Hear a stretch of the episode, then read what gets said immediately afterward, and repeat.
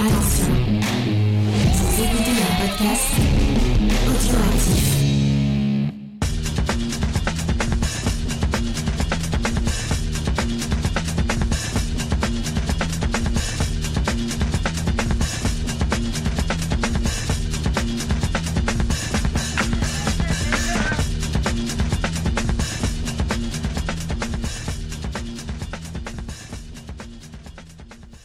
Salut à tous et bienvenue dans le Ciné-Club des Réfracteurs. Installez-vous confortablement pour votre rendez-vous hebdomadaire. Je suis Spike pour vous accueillir comme d'habitude et aujourd'hui on va parler d'un immense monument du 7e art.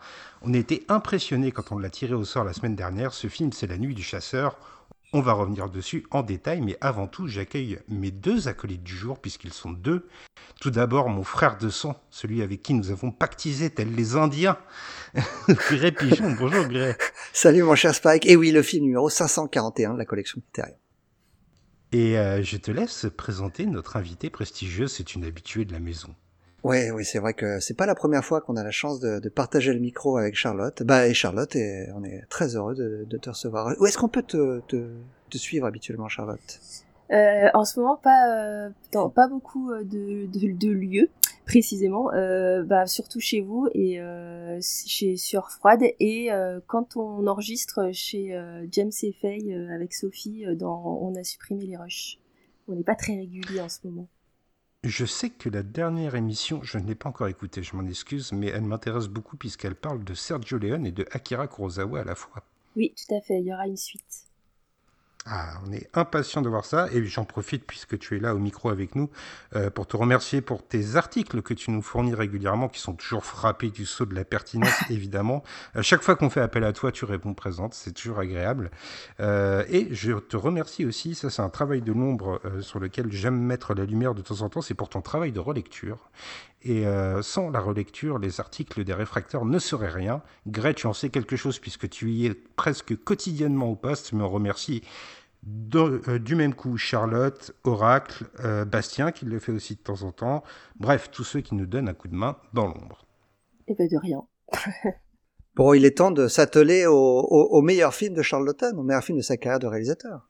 Ouais. Le meilleur et le pire à la fois, vous allez comprendre pourquoi ce film, c'est La Nuit du Chasseur, sorti en 1955, c'est le numéro 541 de la collection Criterion, comme tu nous l'as dit, Gré Pigeon, et dedans on retrouve euh, Robert Mitchum dans son rôle euh, iconique, on aura l'occasion de débattre pour savoir si c'est son plus grand rôle et comment lui l'a perçu. On retrouve aussi Shelley Winters et Lillian Gish, du beau monde sous la houlette de ce cinéaste qui était préalablement acteur. Est-ce que vous voulez mon petit résumé traditionnel avant qu'on se penche sur les gens qui ont fait ce film? Ah oui Oui, oui, très, très, très hâte de t'entendre. A priori, ça va pas être trop difficile parce que Les Chasseurs est une histoire plutôt linéaire. Oui, effectivement, mais sache qu'avec moi, tout ce qui est facile se révèle être difficile une fois que ça va sortir de ma bouche. euh, alors c'est assez simple, en fait, c'est vrai. Euh, c'est l'histoire de deux enfants, euh, John et Pearl, qui sont des enfants de la ruralité américaine, de la Virginie occidentale, tu me disais, Gré Pigeon en off, et qui ont un père qui est braqueur de banque. Et à la suite d'un braquage, il va gravir un magot assez fabuleux et il va le confier à ses enfants avant d'être arrêté par la police en leur intimant l'ordre de le cacher dans la poupée de la petite fille. Malheureusement, au cours de ce braquage, le père des deux enfants a commis un meurtre. Il va donc être condamné à mort et euh, dans la cellule, il va partager son lit avec euh, le prédicateur, le prêcheur plutôt, euh, Harry Powell, un homme qu'on devine sadique, qu'on devine même tueur. Et euh, Harry Powell va essayer de savoir où est-ce que le magot est planqué, mais il va pas réussir à, à, obtenir la vérité du condamné à mort. Et il va dès lors, à sa sortie de prison, se rendre dans la maison du voleur, tenter de séduire son épouse Willa Harper que joue Shelley Winters, et surtout imposer son sadisme aux enfants pour qu'ils crachent le morceau. Voilà pour mon résumé. Euh, je vous propose maintenant de nous attarder, comme nous en avons l'habitude, sur les gens qui ont confectionné ce film, et notamment sur Charles Lawton. Et là, on laisse la parole à notre Charlotte qui va nous éblouir de son savoir. Oui, euh, alors Charles Lawton, c'est un, un, acteur euh, anglais qui a été naturalisé en 1950 euh, américain. Euh, il est né en à la toute fin du, du 19e siècle, puisqu'il est né en 1899. Euh, et euh, en dehors de son travail de, de comédien et de réalisateur, euh, il était professeur de comédie. Euh, pour son petit, c'est pour les, le, le, carnet rose. Il était marié avec Elsa Lanchester qu'on connaît sous le rôle de la fiancée de Frankenstein surtout. Euh, qu'il a rencontré euh, donc euh, sur une pièce de théâtre et ils ont ils sont restés liés jusqu'à la mort de Charles Charles Lawton. donc c'est un acteur qui est un acteur qu'on peut qualifier de shakespearien. Il a joué à Broadway, il a monté des représentations théâtrales, il a tourné même aux États-Unis avec une série de textes, de contes, etc. et on y reviendra au conte d'ailleurs, c'est intéressant ça. Tout à fait. Euh, donc euh, des récits en tout cas fondateurs euh, des États-Unis. Et en fait, le, le, si c'est un acteur shakespearien, c'est surtout un acteur brechtien. Et ça, on va revenir dessus dans le film. il a travaillé avec Bertolt Brecht donc sur la représentation de, de, la pièce La vie de Galilée. et sur la traduction anglaise. Donc c'est une pièce qui est très particulière parce qu'elle a plusieurs traductions et la traduction anglaise c'est la plus courte en fait. Euh, et euh, c'est un travail qui a tellement marqué euh, les deux hommes que Brecht en a même écrit un essai qui s'appelle Construction d'un rôle, le, Galilée de l'automne, donc comme si c'était même, il s'était tellement réapproprié la pièce que c'était devenu le Galilée de l'automne. Ça a l'air d'être annexe ce que je vous raconte, mais ça, ça aura une importance après sur le film. Euh, donc euh, c'est une, une pièce qui a une importance thématique pour l'automne puisque on sent une influence dans son travail dans la, la nuit du chasseur. Euh, puisque effectivement bah, la vie de Galilée comme ça le, comme le titre l'indique ça raconte l'histoire d'un homme de science qui s'oppose à l'institution catholique et qui refuse qui, qui euh, et donc l'institution refuse de reconnaître euh, officiellement que Galilée a raison donc sur son travail sur l'héliocentrisme et il, refuse de reconnaître le, le, les travaux de, Galilée alors même qu'ils savent qu'il a raison euh, donc euh, ça parle du mensonge du pouvoir religieux euh, qui, qui refuse de, de remettre en question sa, sa pensée, et puisque l'héliocentrisme remettait en question la place centrale de l'homme, et, de, de, qui préfère mentir pour garder les masses sous sa coupe. Quoi. Donc c'est un thème qu'on retrouvera dans le film. Euh, et euh, l'homme euh, Galilée tient bon dans ses convictions. Donc c'est un texte que Brecht a travaillé tout au long de sa vie jusqu'en 1955, ce qui est intéressant puisque c'est la date de sortie du film. Euh, et c'est une pièce qui s'inscrit complètement dans les inquiétudes du XXe siècle au moment où elle est écrite, quoi. Euh, voilà, donc euh, pour revenir sur, euh, la biographie de l'automne, c'est un acteur qu'on a vu, on va faire un petit clin d'œil à un de nos éditeurs qu'on a vu dans The Old House de James Well qui est sorti en 1932 et pourtant, euh, il est très marquant. XP, euh, voilà, tout à fait, c'est pour XP. Euh, c'est une, c'est un film dans lequel il apparaît à peine en fait, mais mais il est déjà très marquant. Et il va jouer de, dans les films des plus grands metteurs en scène de l'époque, donc Cécile B2000, Alexandre Corda, grâce à qui il recevra un, un, un, Oscar en 1934 pour La vie privée d'Henri VIII. il va jouer avec Léo McCarey, avec William Ditterle, il fera un Quasimodo pour Ditterle. Il va jouer deux fois avec Hitchcock, il joue avec Vidor, Renoir, euh, Wilder, Lynn, même Kubrick pour euh, Spartacus. Euh, il est un fameux capitaine Bligh dans Les Révoltés du Bounty. Euh, et c'est un comédien dont le talent est vraiment même encore aujourd'hui indiscuté. il est reconnaissable entre autres par sa voix grave et posée. Euh, aujourd'hui, j'ai un peu l'impression qu'il est euh, oublié, euh, en tout cas des, de l'ensemble des, des, spectateurs, on va dire. Pas par les cinéphiles forcément, mais mais ouais, hein, par les par les on va dire les spectateurs qui sont moins versés dans dans le cinéma classique, on va dire, contrairement à des comédiens comme Cary Grant par exemple. et il est aussi remarquable par sa laideur en fait. Euh, et il le sait et euh, il se détestait. Il a vraiment, il y a des phrases qu'il dit euh, de, sur lui-même qui sont, enfin, ce, ce serait quelqu'un d'autre qui parlerait, parlerait de lui, ce serait extrêmement blessant, quoi. Donc il a un, dégoût de lui-même qui le suit toute sa vie. Et c'est sans doute un homme qui était très torturé et, et a priori, a priori même plus qu'a priori, c'était un, un, homosexuel refoulé. Euh, et euh, ça, ça, a certainement euh, marqué une ambivalence chez lui puisqu'il avait été élevé dans une foi catholique fervente. donc sans doute de manière pas très libre, on va dire. Euh, et, euh, c'est des, c'est des, une ambivalence et une ambiguïté chez lui qu'on retrouve, je trouve, dans La Nuit du Chasseur. On va en parler. Euh, je sais que hmm. vous avez eu vous des discussions sur certaines significations, certains certains thèmes dans le film. Et donc il y a une ambivalence de sa vision sur la religion, par exemple. Euh, en dehors de ça, c'était un opposant au macartisme. Il y a une anecdote euh, que Dalton Trumbo euh, raconte dans un, numéro de Positif en 64. Dalton Trumbo écrivait sous un pseudonyme quand il écrit Spartacus et Kirk Douglas voulait que son nom soit au générique, apparaisse au générique. Si United Artists acceptait, et évidemment ils ont refusé. et donc c'est sous pseudo que Trumbo écrit le, film. Et il se trouve que euh, Peter Ustinov et euh, Charles Lawton euh, ont découvert le poteau rose et ils ont décidé d'en faire part aux journalistes, aux journalistes et de créer le scandale, ce qui fait que bah, Trumbo a eu son nom inscrit au générique. donc voilà. Pour un ancien collaborateur de, de Brecht, c'est pas étonnant qu'il se soit opposé au McCarthyisme. Voilà, c'est pas étonnant du tout. je, je sais pas si c'était pas un lecteur de Marx euh, l'automne. Je, dis peut-être une bêtise, mais euh, je, me demande en fait. Il me semble avoir vu euh, passer ça. On peut, on peut retrouver des traces d'anti-macartisme, je trouve, dans, le, dans La Nuit du Chasseur, d'ailleurs, notamment avec la scène finale, avec le, le, le, lynchage, oui, le, personnage qui mmh. échappe au lynchage. On, on, peut, on peut penser à une dénonciation du macartisme de l'époque. Oui, dans le côté, euh, le côté, bah, on en parlera peut-être, mais par, par rapport au personnage de Spoons, par exemple, euh, qui euh, Bien sont sûr. très Bien sûr. Euh, versés dans le, la dénonciation et surtout ne, ne, pas être associé avec des gens de Mm. mauvaise, Mm. de mauvaise réputation, on va dire. La conformité jusqu'à l'excès. Ouais, voilà, tout à fait. Donc pour terminer, il meurt en 1962 d'un cancer, je crois. Euh, voilà, donc un homme très ambivalent, euh, extrêmement brillant, euh, et, et, un très grand acteur même encore aujourd'hui. Voilà pour la biographie.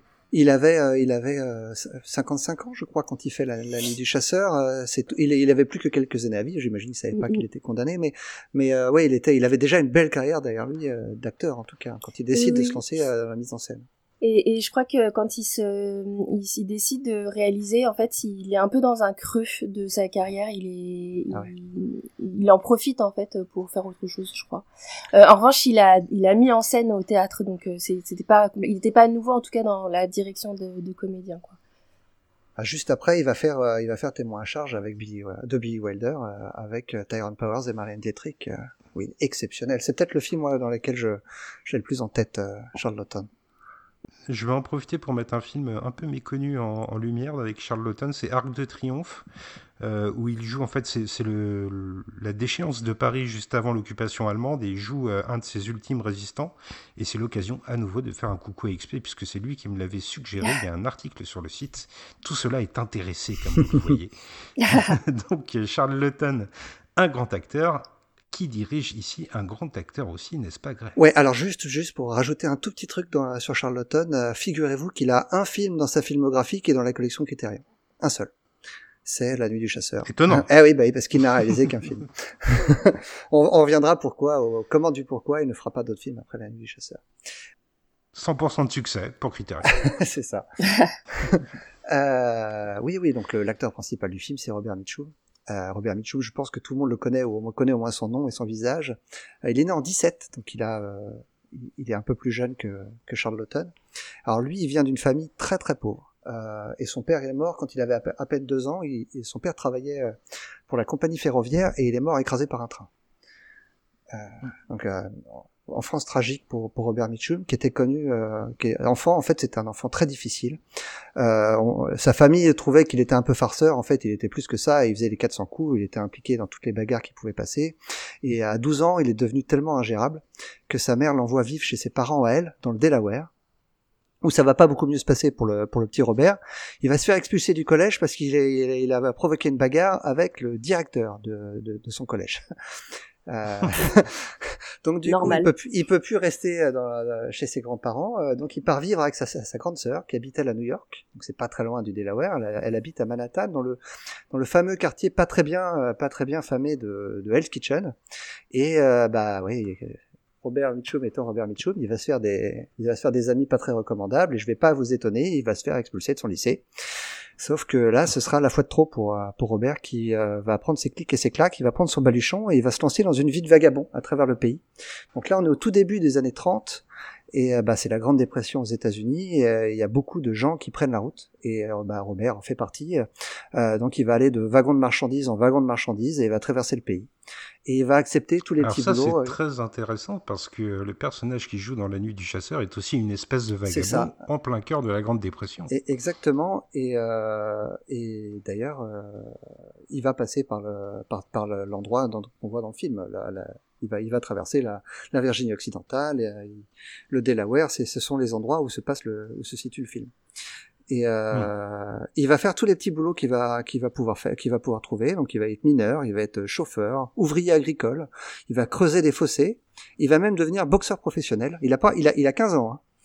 Et euh, ça va même le conduire jusqu'en jusqu'en prison parce que le vagabondage était euh, était est devenu interdit tellement c'était devenu populaire à l'époque donc le, le- les, les États-Unis ont interdit le vagabondage. Et donc il va se faire attraper et il va finir en prison. Il va finir même euh, enchaîné au bord de la route à travailler pour pour l'État en fait en tant que prisonnier. Et il va s'échapper pour retourner dans le Delaware. Donc là il a 16 ans et c'est là qu'il va rencontrer Dorothy celle qui va devenir sa femme alors ils tombent tous les deux très amoureux, sauf que lui il est toujours euh, allergique à sa vie du Delaware, à sa vie euh, bien pépère. Euh, il est surtout allergique à la misère. Et il va reprendre la route pour aller se diriger cette fois-ci vers la Californie, donc de l'autre côté du pays, avec dans l'idée de faire fortune. Et il laisse sa, sa petite amie de côté, elle qui n'a que 14 ans. Il la laisse là-bas en lui promettant qu'il reviendra la chercher quand il aura fait fortune. Et il va le faire. Euh, donc, Ah. ouais, ouais.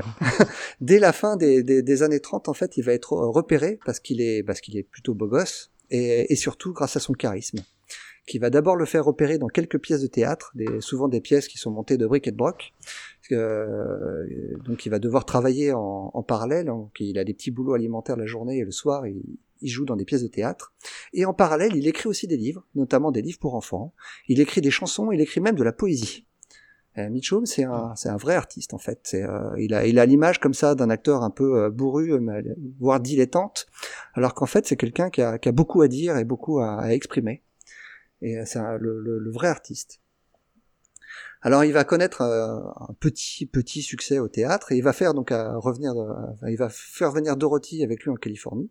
Ils vont se marier en 1940. Euh, ils vont avoir en tout trois enfants, dont deux vont devenir acteurs d'ailleurs, James et Christopher Mitchum. Et, euh, et donc ça va, ça va être leur vie. euh, Il va, vivoter comme ça pendant pendant quelques temps, euh, jusqu'à jusqu'à ce que sa carrière commence à être lancée au cinéma. Il va se faire repérer et il va être, il va enchaîner des petits rôles dans des westerns et des films de guerre, hein, des films qu'on avait à l'époque, sans que ce soit des, dire, il n'avait pas de, de, de grands rôles encore. hein. Mais il va être finalement repéré par la RKO et c'est en 44 qu'il signe un, premier contrat à long terme. Euh, donc il a pas, il a un peu moins de 30 ans. Et son premier grand rôle va être dans Les Forçats de la gloire de William Wellman, où il va quand même euh, bah, y obtenir sa première et sa dernière nomination, nomination aux Oscars euh, pour, un, pour un second rôle. C'est dingue. Ouais. Donc il est, sa, sa, sa carrière commence vraiment en, en fanfare, mais bon, il aura plus jamais la, il rencontrera plus jamais le succès critique hein, qui lui permettra de retourner aux Oscars.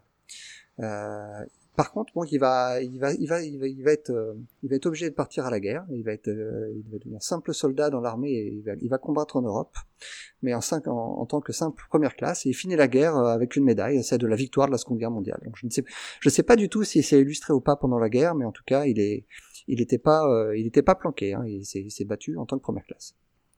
Alors à son retour, euh, la RKO ne sait pas trop quoi faire de lui, donc elle va le prêter aux autres studios. Et là, il va avoir un peu de chance, c'est qu'il va jouer avec les grands cinéastes de l'époque. Donc il va faire des films avec euh, Vincente Millelli, avec Raoul Walsh ou avec euh, Edward Dimitrik quand même. Et, euh, et il va, euh, c'est un rôle en 1947 qui va vraiment le mettre sur le, un, premier rôle qui va vraiment le mettre sur le, le devant de la scène, c'est La Griffe du passé de Jack Turner, qui est un film noir où il fait, où il affronte Kirk Douglas. C'est un très très très grand film, c'est un des meilleurs films noirs de, de cette époque-là. Et c'est ce film-là qui va faire de lui une star. Alors, juste après, en fait, sa carrière aurait pu s'arrêter, parce qu'il va être arrêté en position de marijuana, qui à l'époque était pas très bien vu. Alors, il n'a pas eu de chance parce que euh, c'était un, euh, je crois que c'est le FBI qui l'a arrêté, et euh, ils essayaient d'arrêter tout un gang, enfin tout un gang, tout un clan d'acteurs qui, qui se droguaient à l'époque, enfin qui se droguaient en l'occurrence, s'est fait arrêter de la marijuana, on, on- on en pense qu'on en veut. Et, euh, et le, seul à qui, mais sauf que euh, l'affaire était éventée, tout le monde le savait, ça devait être juste euh, pour pour le show que le FBI devait faire devait faire une attaque. Sauf que lui, il avait, on avait oublié de le prévenir. Donc finalement, ils ont arrêté personne à part Robert Mitchell. Donc il a fait quand même 50 jours de prison, hein, je crois, pour cette histoire. Et Denis Hopper court toujours. Hein. oui, c'est ça. Il va même être pris en photo euh, en tant que prisonnier, en train de, de, de, passer le balai dans la prison. Et, euh, et ça va, et ça va, ça va sortir dans les journaux et ça va contribuer à sa gloire en fait. Loin d'arrêter sa carrière, le fait qu'il ait une image un petit peu, euh, un petit peu dévergondée, un petit peu sale, va faire de lui encore euh, un acteur encore plus populaire, qui va être un peu en opposition avec les, les acteurs plus lisses de l'époque, qui étaient aussi très populaires, mais dans un autre registre, comme James Stewart ou, ou Cary Grant que tu citais aussi tout à l'heure, Charlotte. Euh, et, Mitchum, en fait, il fait rien pour se faire aimer. Et il va prendre sa carrière par-dessus la jambe, il va accepter de courir le cachet, de, de, jouer à peu près tout ce qui se présente devant lui. Que ce soit bon ou pas, en fait, ça n'a pas d'importance. Ce qui compte pour lui, c'est de faire de l'argent. On sent que c'est quelqu'un qui a été très pauvre, et il a, il a le besoin, le, ce, ce sentiment de, de, de, peur de retourner dans cette pauvreté, et donc euh, dès que dès qu'il peut gagner un petit peu d'argent, il accepte le rôle. Décidément, ces portraits que vous nous faites, mes amis, sont intimement liés au film. Ah ouais, ouais tout à fait. Et euh, bah, c'est pas pour rien qu'il a été casté, même si euh, je reviendrai là-dessus tout à l'heure. En fait, le Robert Mitchum n'était pas le premier choix de Charlotte. Alors à cela en plus ça joue des, des, il a parfois des comportements assez limites sur les tournages, euh, même pour l'époque où euh, les, les, débordements étaient souvent plus acceptés qu'ils ne le sont aujourd'hui. Mais euh, il y a plusieurs réalisateurs avec lesquels ça s'est mal passé parce que ça lui arrivait plus souvent qu'il n'en faut d'arriver sur un tournage euh, encore assez sous de sa nuit d'avant. c'est un acteur qui a, c'est un, un, homme hein, qui a lutté avec l'alcoolisme toute sa vie. Robert Mitchum, mais euh, donc il arrivait souvent complètement sous sur les plateaux, et notamment sur la nuit du chasseur, la nuit du chasseur, où c'est c'est arrivé plus d'une fois où euh, il était plus pas vraiment en état de tourner le matin. Euh, mais il a comme il est en, en, tout cas avant la nuit du chasseur, entre donc cette arrestation et le moment où, 1955, il a tourné encore des films avec des grands réalisateurs, malgré quelques navets ici ou là. Mais il a tourné notamment deux fois avec Otto Preminger, hein, dans La rivière sans retour avec Marilyn et Un Sidou visage avec Jim Simmons. Euh, alors je mentionne ces deux films-là avec ces deux actrices parce que s'il euh, est resté marié avec Dorothy toute sa vie, ça l'a pas empêché d'aller voir ailleurs. Et il a eu des liaisons avec à peu près toutes les stars de l'époque, hein, dont euh, Marilyn évidemment, euh, Ava Gardner, Jane Russell, voilà. C'était euh, c'était c'était la vie de, Robert Mitchum qui était qui, adorait revenir qui adorait revenir toujours vers sa femme, mais qui avait aussi sa vie sa vie à côté. Alors pour en conclure avec euh, avec Mitchum et jusqu'à jusqu'au moment où il fait la nuit du chasseur euh, et son rôle de, de prédicateur fou, tu, tu, tu, le mentionnais tout à l'heure, euh, Charlotte, en fait, il considère que c'est le rôle qu'il a le plus marqué. Euh, il a il a peu de il a peu de respect pour sa pour sa carrière d'acteur et pour les films dans lesquels il a joué, mais quand on lui a demandé à la fin de sa vie s'il avait été particulièrement fier d'une prestation, il c'est ce film-là qu'il citait, et notamment la collaboration avec Charles Lawton qu'il a considéré comme étant le meilleur réalisateur avec qui il a pu tourner alors qu'il a, il a tourné avec, euh, avec les plus grands. C'est euh, quelque chose qu'il reconnaît sur le tard, parce que je crois que tu nous disais que euh, la collaboration n'avait pas forcément été de bon enfant sur le plateau.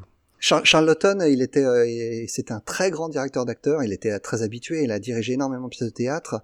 Et Mitchum a eu besoin d'être convaincu. il était un petit peu, un petit peu réticent dans la manière dont, dont, dont Lawton lui demandait de, lui demandait de jouer le, son personnage mais euh, il, il, a été convaincu par euh, par l'automne. Alors en plus l'automne, il avait une manière spéciale de, de, de, filmer. Il filmait à la manière des, des films muets, c'est-à-dire qu'il lançait la il, il, lançait la séquence et les acteurs commençaient à jouer et si ça n'allait pas, il n'y avait pas de cut. Il continuait, il reprenait la scène, il reprenait.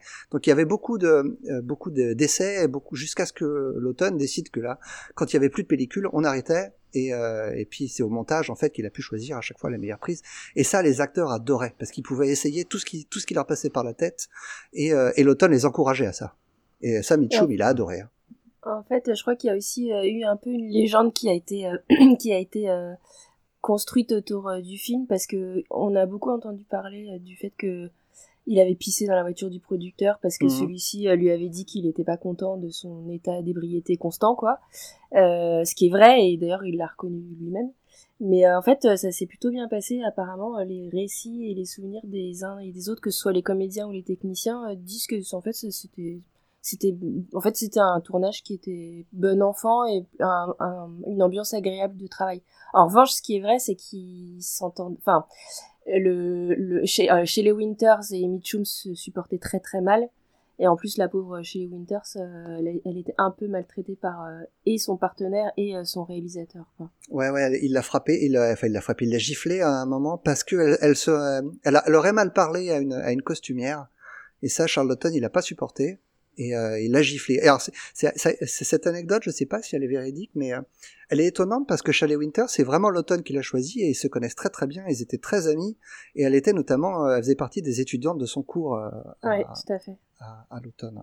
Ouais. il l'a choisi parce qu'il savait qu'elle serait, qu'il justement qu'elle le connaissait et qu'elle connaissait la façon de travailler de l'automne et qu'elle serait complètement euh, à l'écoute justement de ses directions quoi, de comédien. Donc Ouais. Winters, donc on, peut mentionner euh, brièvement un petit peu sa carrière. Hein. C'est pas non plus une inconnue quand elle fait euh, quand elle fait le euh, la nuit du chasseur. Hein. Elle a elle a tourné aussi avec euh, elle a tourné le, le, Gatsby le magnifique. Elle a tourné dans Winchester 73 avec avec James Stewart.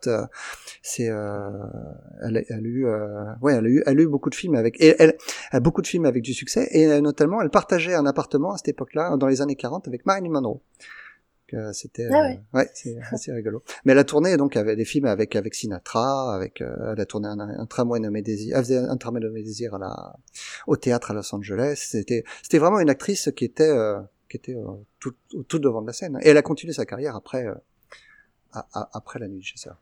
D'ailleurs, pour montrer sa notoriété, c'est elle qui apparaît euh, en deuxième nom sur l'affiche et euh, pendant le générique, alors qu'on peut débattre sur est-ce qu'elle est vraiment le, second rôle du film, le premier second rôle du film. Euh, les enfants semblent être plus en avant et la vieille femme qui marquera la fin du récit est peut-être aussi plus prégnante. Mm, mm. Donc je pense que oui, effectivement, il y a eu sa renommée qui a joué et elle est magnifique dans le film d'ailleurs. Elle est super et dans sa filmo, elle a une euh, il y a une, place qui est faite pour les rôles de femmes euh, victimes et négligées parce que et de femmes euh, en manque de sensualité. Parce qu'elle joue aussi la mère de Lolita dans le Lolita de Kubrick. Et elle joue la, la, la, pauvre et, compagne j'ai oublié son nom du, du, du, personnage principal de Une place au soleil. Et c'est vraiment un des trois rôles là la nuit du chasseur Une place au soleil et Lolita qui sont vraiment des rôles très similaires quoi tu, tu parlais de la, la deuxième actrice, Spike, qui aurait peut-être mérité le deuxième nom, Liane Guiche. Alors, si Liane Guiche, c'est pas n'importe qui. Elle a, elle, a, elle a 60 ans, je crois, aux alentours de 60 ans quand elle tourne à Huit Chasseurs. Et par, encore une fois, c'est, c'est l'automne hein, qu'il a, qu'il a choisi. Euh, parce qu'il était, euh, pour, pour, préparer le film, il a vu énormément de films muets. Et Liliane Guiche, c'était une star du muet. Elle a notamment joué avec Griffiths dans euh, La naissance d'une nation. Euh, donc, euh, film problématique s'il en est, mais, mais qui, a eu, qui a eu son importance. Euh, et, euh, et, en fait, il considérait que quand on voyait un film avec Liliane Guiche, on était affalé dans son fauteuil et quand elle apparaissait à l'écran, on se relevait dans le fauteuil tellement on était euh, tellement on était euh, en, pamoison devant elle. Donc il, rêvait de tourner un jour avec elle et elle, elle était étonnée que qu'on fasse appel à elle aussi si longtemps après sa, sa grande carrière euh, en tant qu'actrice de muet. Et c'est un rôle vraiment exceptionnel. Elle est, elle est géniale, Liliane Guiche. Oui, on, reviendra sur l'aspect euh, conte de fées, mais c'est la bonne marraine du, récit, c'est la porteuse des, valeurs de cœur qui sont absentes pendant toute la première moitié et qui ressurgissent à la fin quand les enfants prennent la fuite.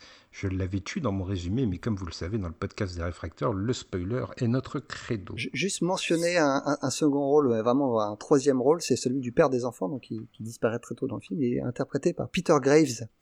Alors Peter Graves, euh, je sais pas si ça vous dit quelque chose à tous les deux, mais c'est l'acteur qui interprétait euh, Jim Phelps dans la, Jim Phelps dans la série Mission Impossible. Ah ouais, incroyable.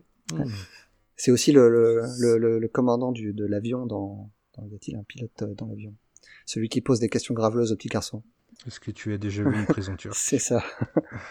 c'est Peter Graves. On se rappelle de lui.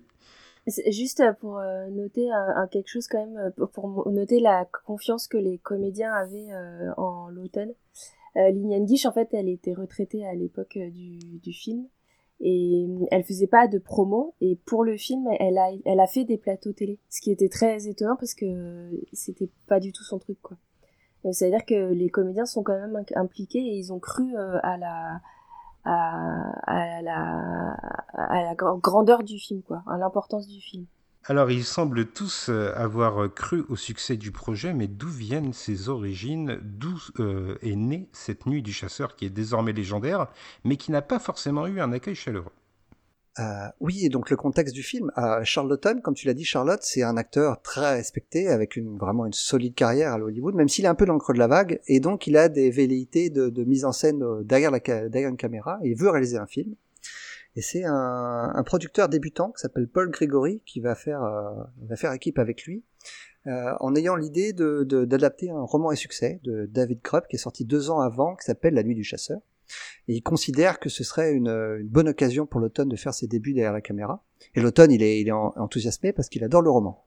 Alors il contacte euh, Grubb et les deux vont immédiatement très bien s'entendre. Euh, ils vont se rencontrer à Philadelphie, euh, ils vont passer quelques jours à discuter et Grubb il va, il va même proposer des, des dessins, des croquis pour euh, pour montrer parce qu'il a du mal à s'exprimer, exprimer verbalement ce qu'il veut dire en dehors de, de, de, son livre. Par contre, il arrive à s'exprimer avec des dessins donc il communique comme ça avec l'automne et, euh, et, l'automne va utiliser beaucoup de ses dessins pour le, le storyboard du film.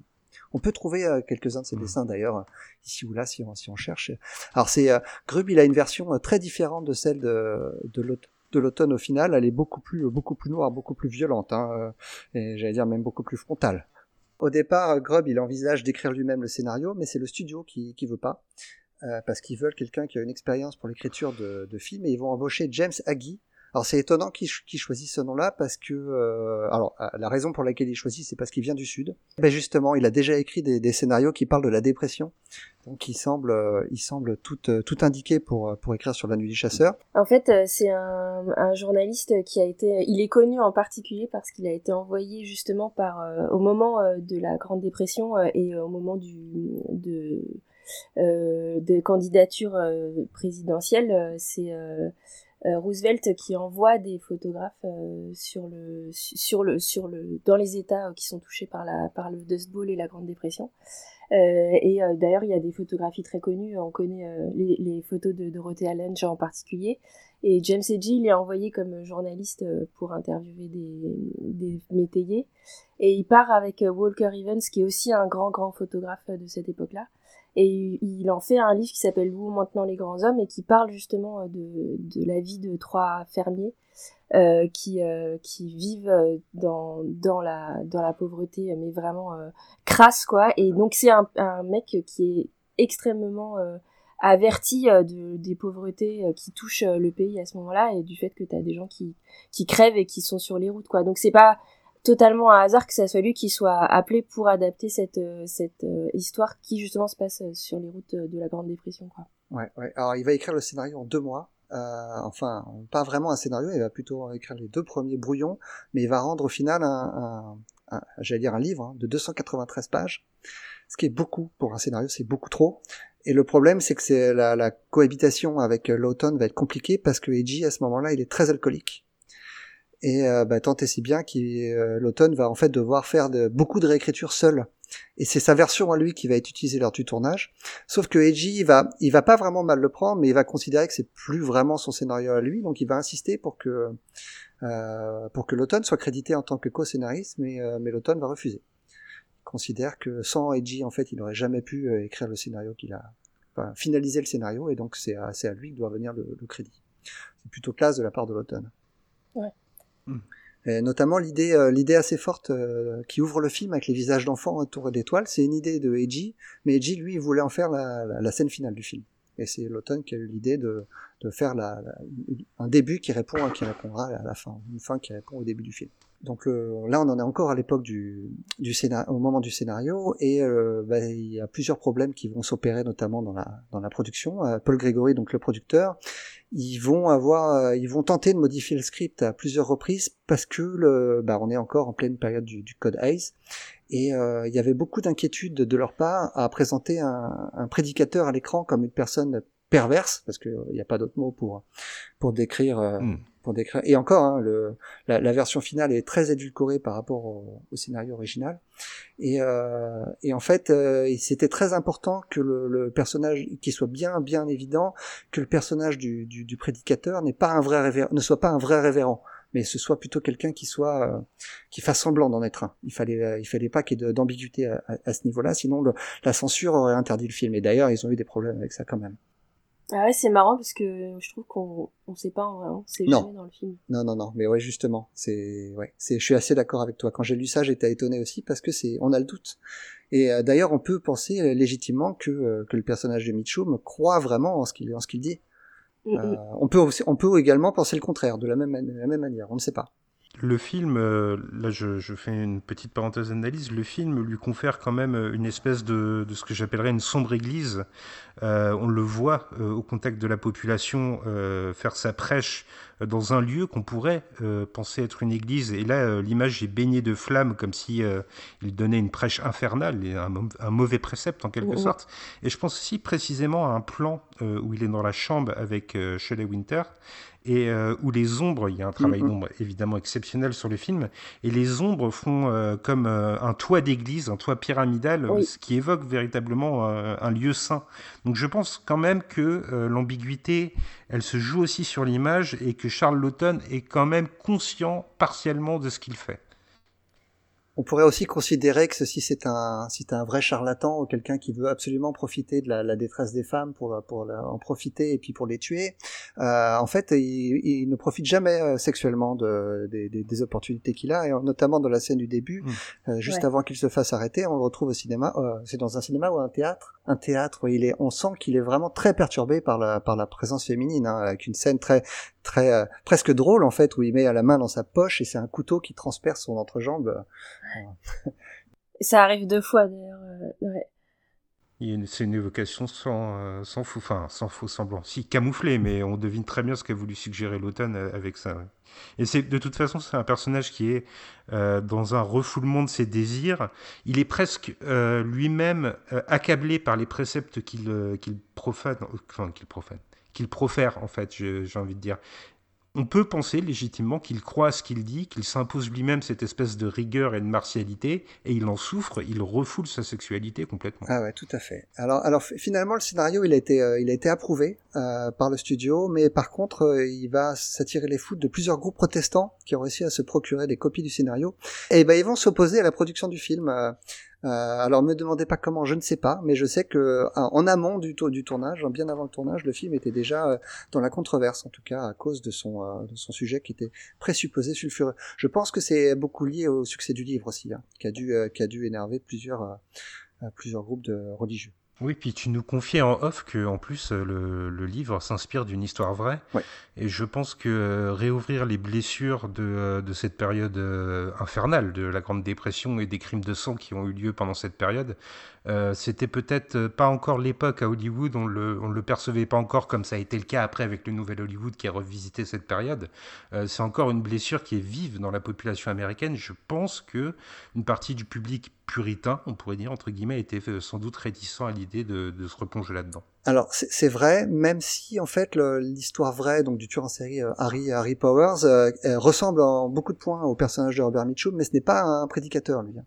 Lui c'était quelqu'un qui, euh, qui séduisait les femmes pour les pour les tuer et les détrousser, euh, mais il n'y avait pas le côté le côté donc prêcheur que qu'a Robert Mitchum dans le film et dans le livre. Alors l'automne, il va, il va, il, va avoir dans l'idée au départ, dès le début, de s'inspirer des films muets qu'il adore. Donc il va revisionner beaucoup de films muets, notamment euh, La naissance d'une nation dont je parlais tout à l'heure, ce qui va lui permettre d'avoir l'idée, l'idée de, d'embaucher Liliane Guiche. Euh, mais en fait, son idée, c'était de rendre le pouvoir des films muets aux films parlants, ce qui, qu'il considérait qu'il manquait. Et ça va être une des raisons pour lesquelles euh, il va choisir de faire le film en noir et blanc, alors que le Technicolor était vraiment en vogue à l'époque, et ce qui va peut-être aussi contribuer au, à l'échec commercial du film d'ailleurs. C'était un film qui détonnait euh, visuellement euh, par rapport aux autres sorties de l'époque. Euh, alors il a, il a un budget confortable hein, quand même, un peu moins de 600 000 dollars. Euh, par contre, sur ces 600 000 dollars, il y a 75 000 dollars qui sont revenus directement euh, à Grub pour, pour les droits d'adaptation du roman. Alors le, le, le scénario est prêt, c'est le moment de faire le, le casting. Et au départ, l'automne, il voulait euh, s'attribuer lui-même le rôle du, du, du prêcheur. Et c'est son, euh, son producteur, donc Paul Gregory, qui va s'y opposer parce qu'il considère qu'à ce moment-là de sa carrière, l'automne, il est plus assez banca euh, bankable. Euh, je ne saurais pas quel, quel mot utiliser en français, mais euh, c'est, pas lui qui va faire que les, les spectateurs vont se déplacer dans, dans les salles pour aller voir le film. Donc pour le financer, ils ont besoin d'une star. Et ils ont besoin de quelqu'un de, de sexy. C'est une phrase de l'automne, a priori. Ouais, c'est ça. non, mais en fait, je sais pas si c'est vrai qu'il qu'il voulait interpréter le rôle, mais en tout cas, il, il dit que pour vendre de la religion, il faut quelqu'un, il faut du sexy quoi. Donc il fallait une star qui soit qui soit bankable à l'époque quoi. C'était un, des reproches que, que faisait Paul Grégory d'ailleurs. Euh, il disait c'est pas possible qu'on qu'on rende ce, ce salaud là aussi sexy. Et oui effectivement, et l'automne répondait mais, mais, mais pour faire pour pour pour faire ce qu'il fait, il faut être sexy. C'est essentiel, je pense, au succès du film parce que euh, la romance qui unit euh, Robert Mitchum et Shelley Winters, elle n'est pas vraiment verbalisée. On n'a pas euh, de, de, grandes scènes de, confession des sentiments. Et du coup, cette pulsion qui est liée au physique attrayant de l'acteur, elle rend plus crédible cette union, je trouve. Ouais, c'est vrai qu'il y a, beaucoup de sous-entendus avec les autres avec les autres personnages qui incitent le personnage de Shelley Winters à se à se mettre en couple avec le avec le personnage de, de Powell mais euh, hmm. c'est une fois une fois qu'elle est qu'elle est qu'elle est mariée avec lui elle, elle tombe vraiment euh, euh, très rapidement c'est peut-être un petit peu trop rapide à, à mon goût euh, sous son influence elle devient vraiment une, une folle de j'allais dire une folle de Dieu euh, comme comme il lui ordonne quasiment mais elle est presque ensorcelée. Hein. Là, on revient encore à l'imagerie des contes qu'on va tisser pendant tout le podcast, mais euh, elle succombe aux, aux mauvais, mauvais apôtres. Quoi. Ouais, ouais alors euh, donc pour, trouver euh, donc il faut trouver une star, quelqu'un de sexy, euh, mais pour jouer un salaud. Et à l'époque c'est pas forcément évident. Les, les, les, les, belles gueules du cinéma aiment bien jouer les héros et c'est pas encore très bien vu de jouer les de jouer les méchants. Et au départ l'automne il veut il veut Gary Cooper dans le rôle. et Gary Cooper il va refuser à cause de ça parce qu'il pense que ça peut nuire à sa carrière. Euh, il y a John Carradine et Laurence Olivier qui vont être approchés, mais ils vont tous les deux refuser à cause d'incompatibilité de d'emploi du temps. Et c'est finalement Robert Mitchum qui va être approché, et lui, il va être emballé directement par le rôle. Euh, il trouve ça, il trouve l'idée géniale. Et il y a une anecdote très connue euh, autour de, de l'audition, la première fois qu'ils se rencontrent. Et l'automne va décrire le personnage à Mitchum et lui dit en gros c'est une merde diabolique. Et au moment où il dit ça, Mitchum lui répond présent. Et ça, ça fait beaucoup rire, ça fait beaucoup rire l'automne. Qui, bah, c'est bon, j'ai trouvé mon, j'ai trouvé mon, mon, mon acteur. Euh, et euh, il va considérer que, que Mitchum est parfait parce qu'il a une présence sensuelle à, à la limite du sexuel. Et euh, c'est ce dont on parlait tout à l'heure, qui, qui va rendre toutes les scènes de Precht extrêmement convaincantes. Alors, ils ont le matériel entre les mains, euh, mon ami Gray. Euh, qu'est-ce qu'ils vont faire? Comment va se passer ce tournage? Euh, je crois notamment que Charles Lawton était assez effacé face aux techniciens. Tu vas peut-être revenir là-dessus. Ouais, alors en fait, on n'a pas beaucoup de, on, a quelques quelques entretiens des, des, des acteurs et de euh, qui, qui, reviennent sur, sur la, relation qu'ils ont avec avec l'automne, qui était, on l'a dit tout à l'heure, qui était excellente. Même si Liliane Guiche considérait que l'automne manquait d'assurance. Euh, parce que probablement parce que c'était son premier film et euh, il avait tendance à, à, mal prendre les suggestions parce qu'il avait peur que sa vision disparaisse il, avait, il, pensait, euh, il avait vraiment une vision très nette de ce qu'il voulait, et donc quand on lui faisait des suggestions, il disait mince, est-ce que finalement ma vision est la bonne? Peut-être que son idée à lui est meilleure que moi ou à elle, euh, et il se remettait énormément en question. Et ça, Liliane Guiche, elle a, elle a ressenti sur le plateau ce, manque de confiance de l'automne. Euh, par contre, il a su vraiment les diriger et, les faire aller dans des directions dans lesquelles ces acteurs ne pensaient pas aller, notamment Mitchum, qui a plusieurs rôles, plusieurs scènes à la limite de la bouffonnerie euh, pour lequel Mitchum n'était pas forcément au début très emballé, euh, mais qui euh, s'avère être excellent dans le film et apporter un humour qui est plutôt bienvenu, même si le film est très noir. Alors non, on a déjà parlé de sa manière très étonnante de tourner à l'époque où ça tournait en continu à la façon des, des, films muets, mais ce, dont, ce dont on peut parler, donc le, deuxième aspect vraiment très intéressant dans la partie technique euh, du film, c'est la collaboration avec son, son, directeur de la photographie, qui est Stanley Cortez. Euh, et euh, l'automne considère que c'est euh, une relation comme ça, et on n'a pas beaucoup qui, qui, ont lieu dans, dans, dans, des carrières professionnelles. Il, il, il, considère dès le départ que Cortez est un génie et va s'appuyer sur lui pour toute la partie technique.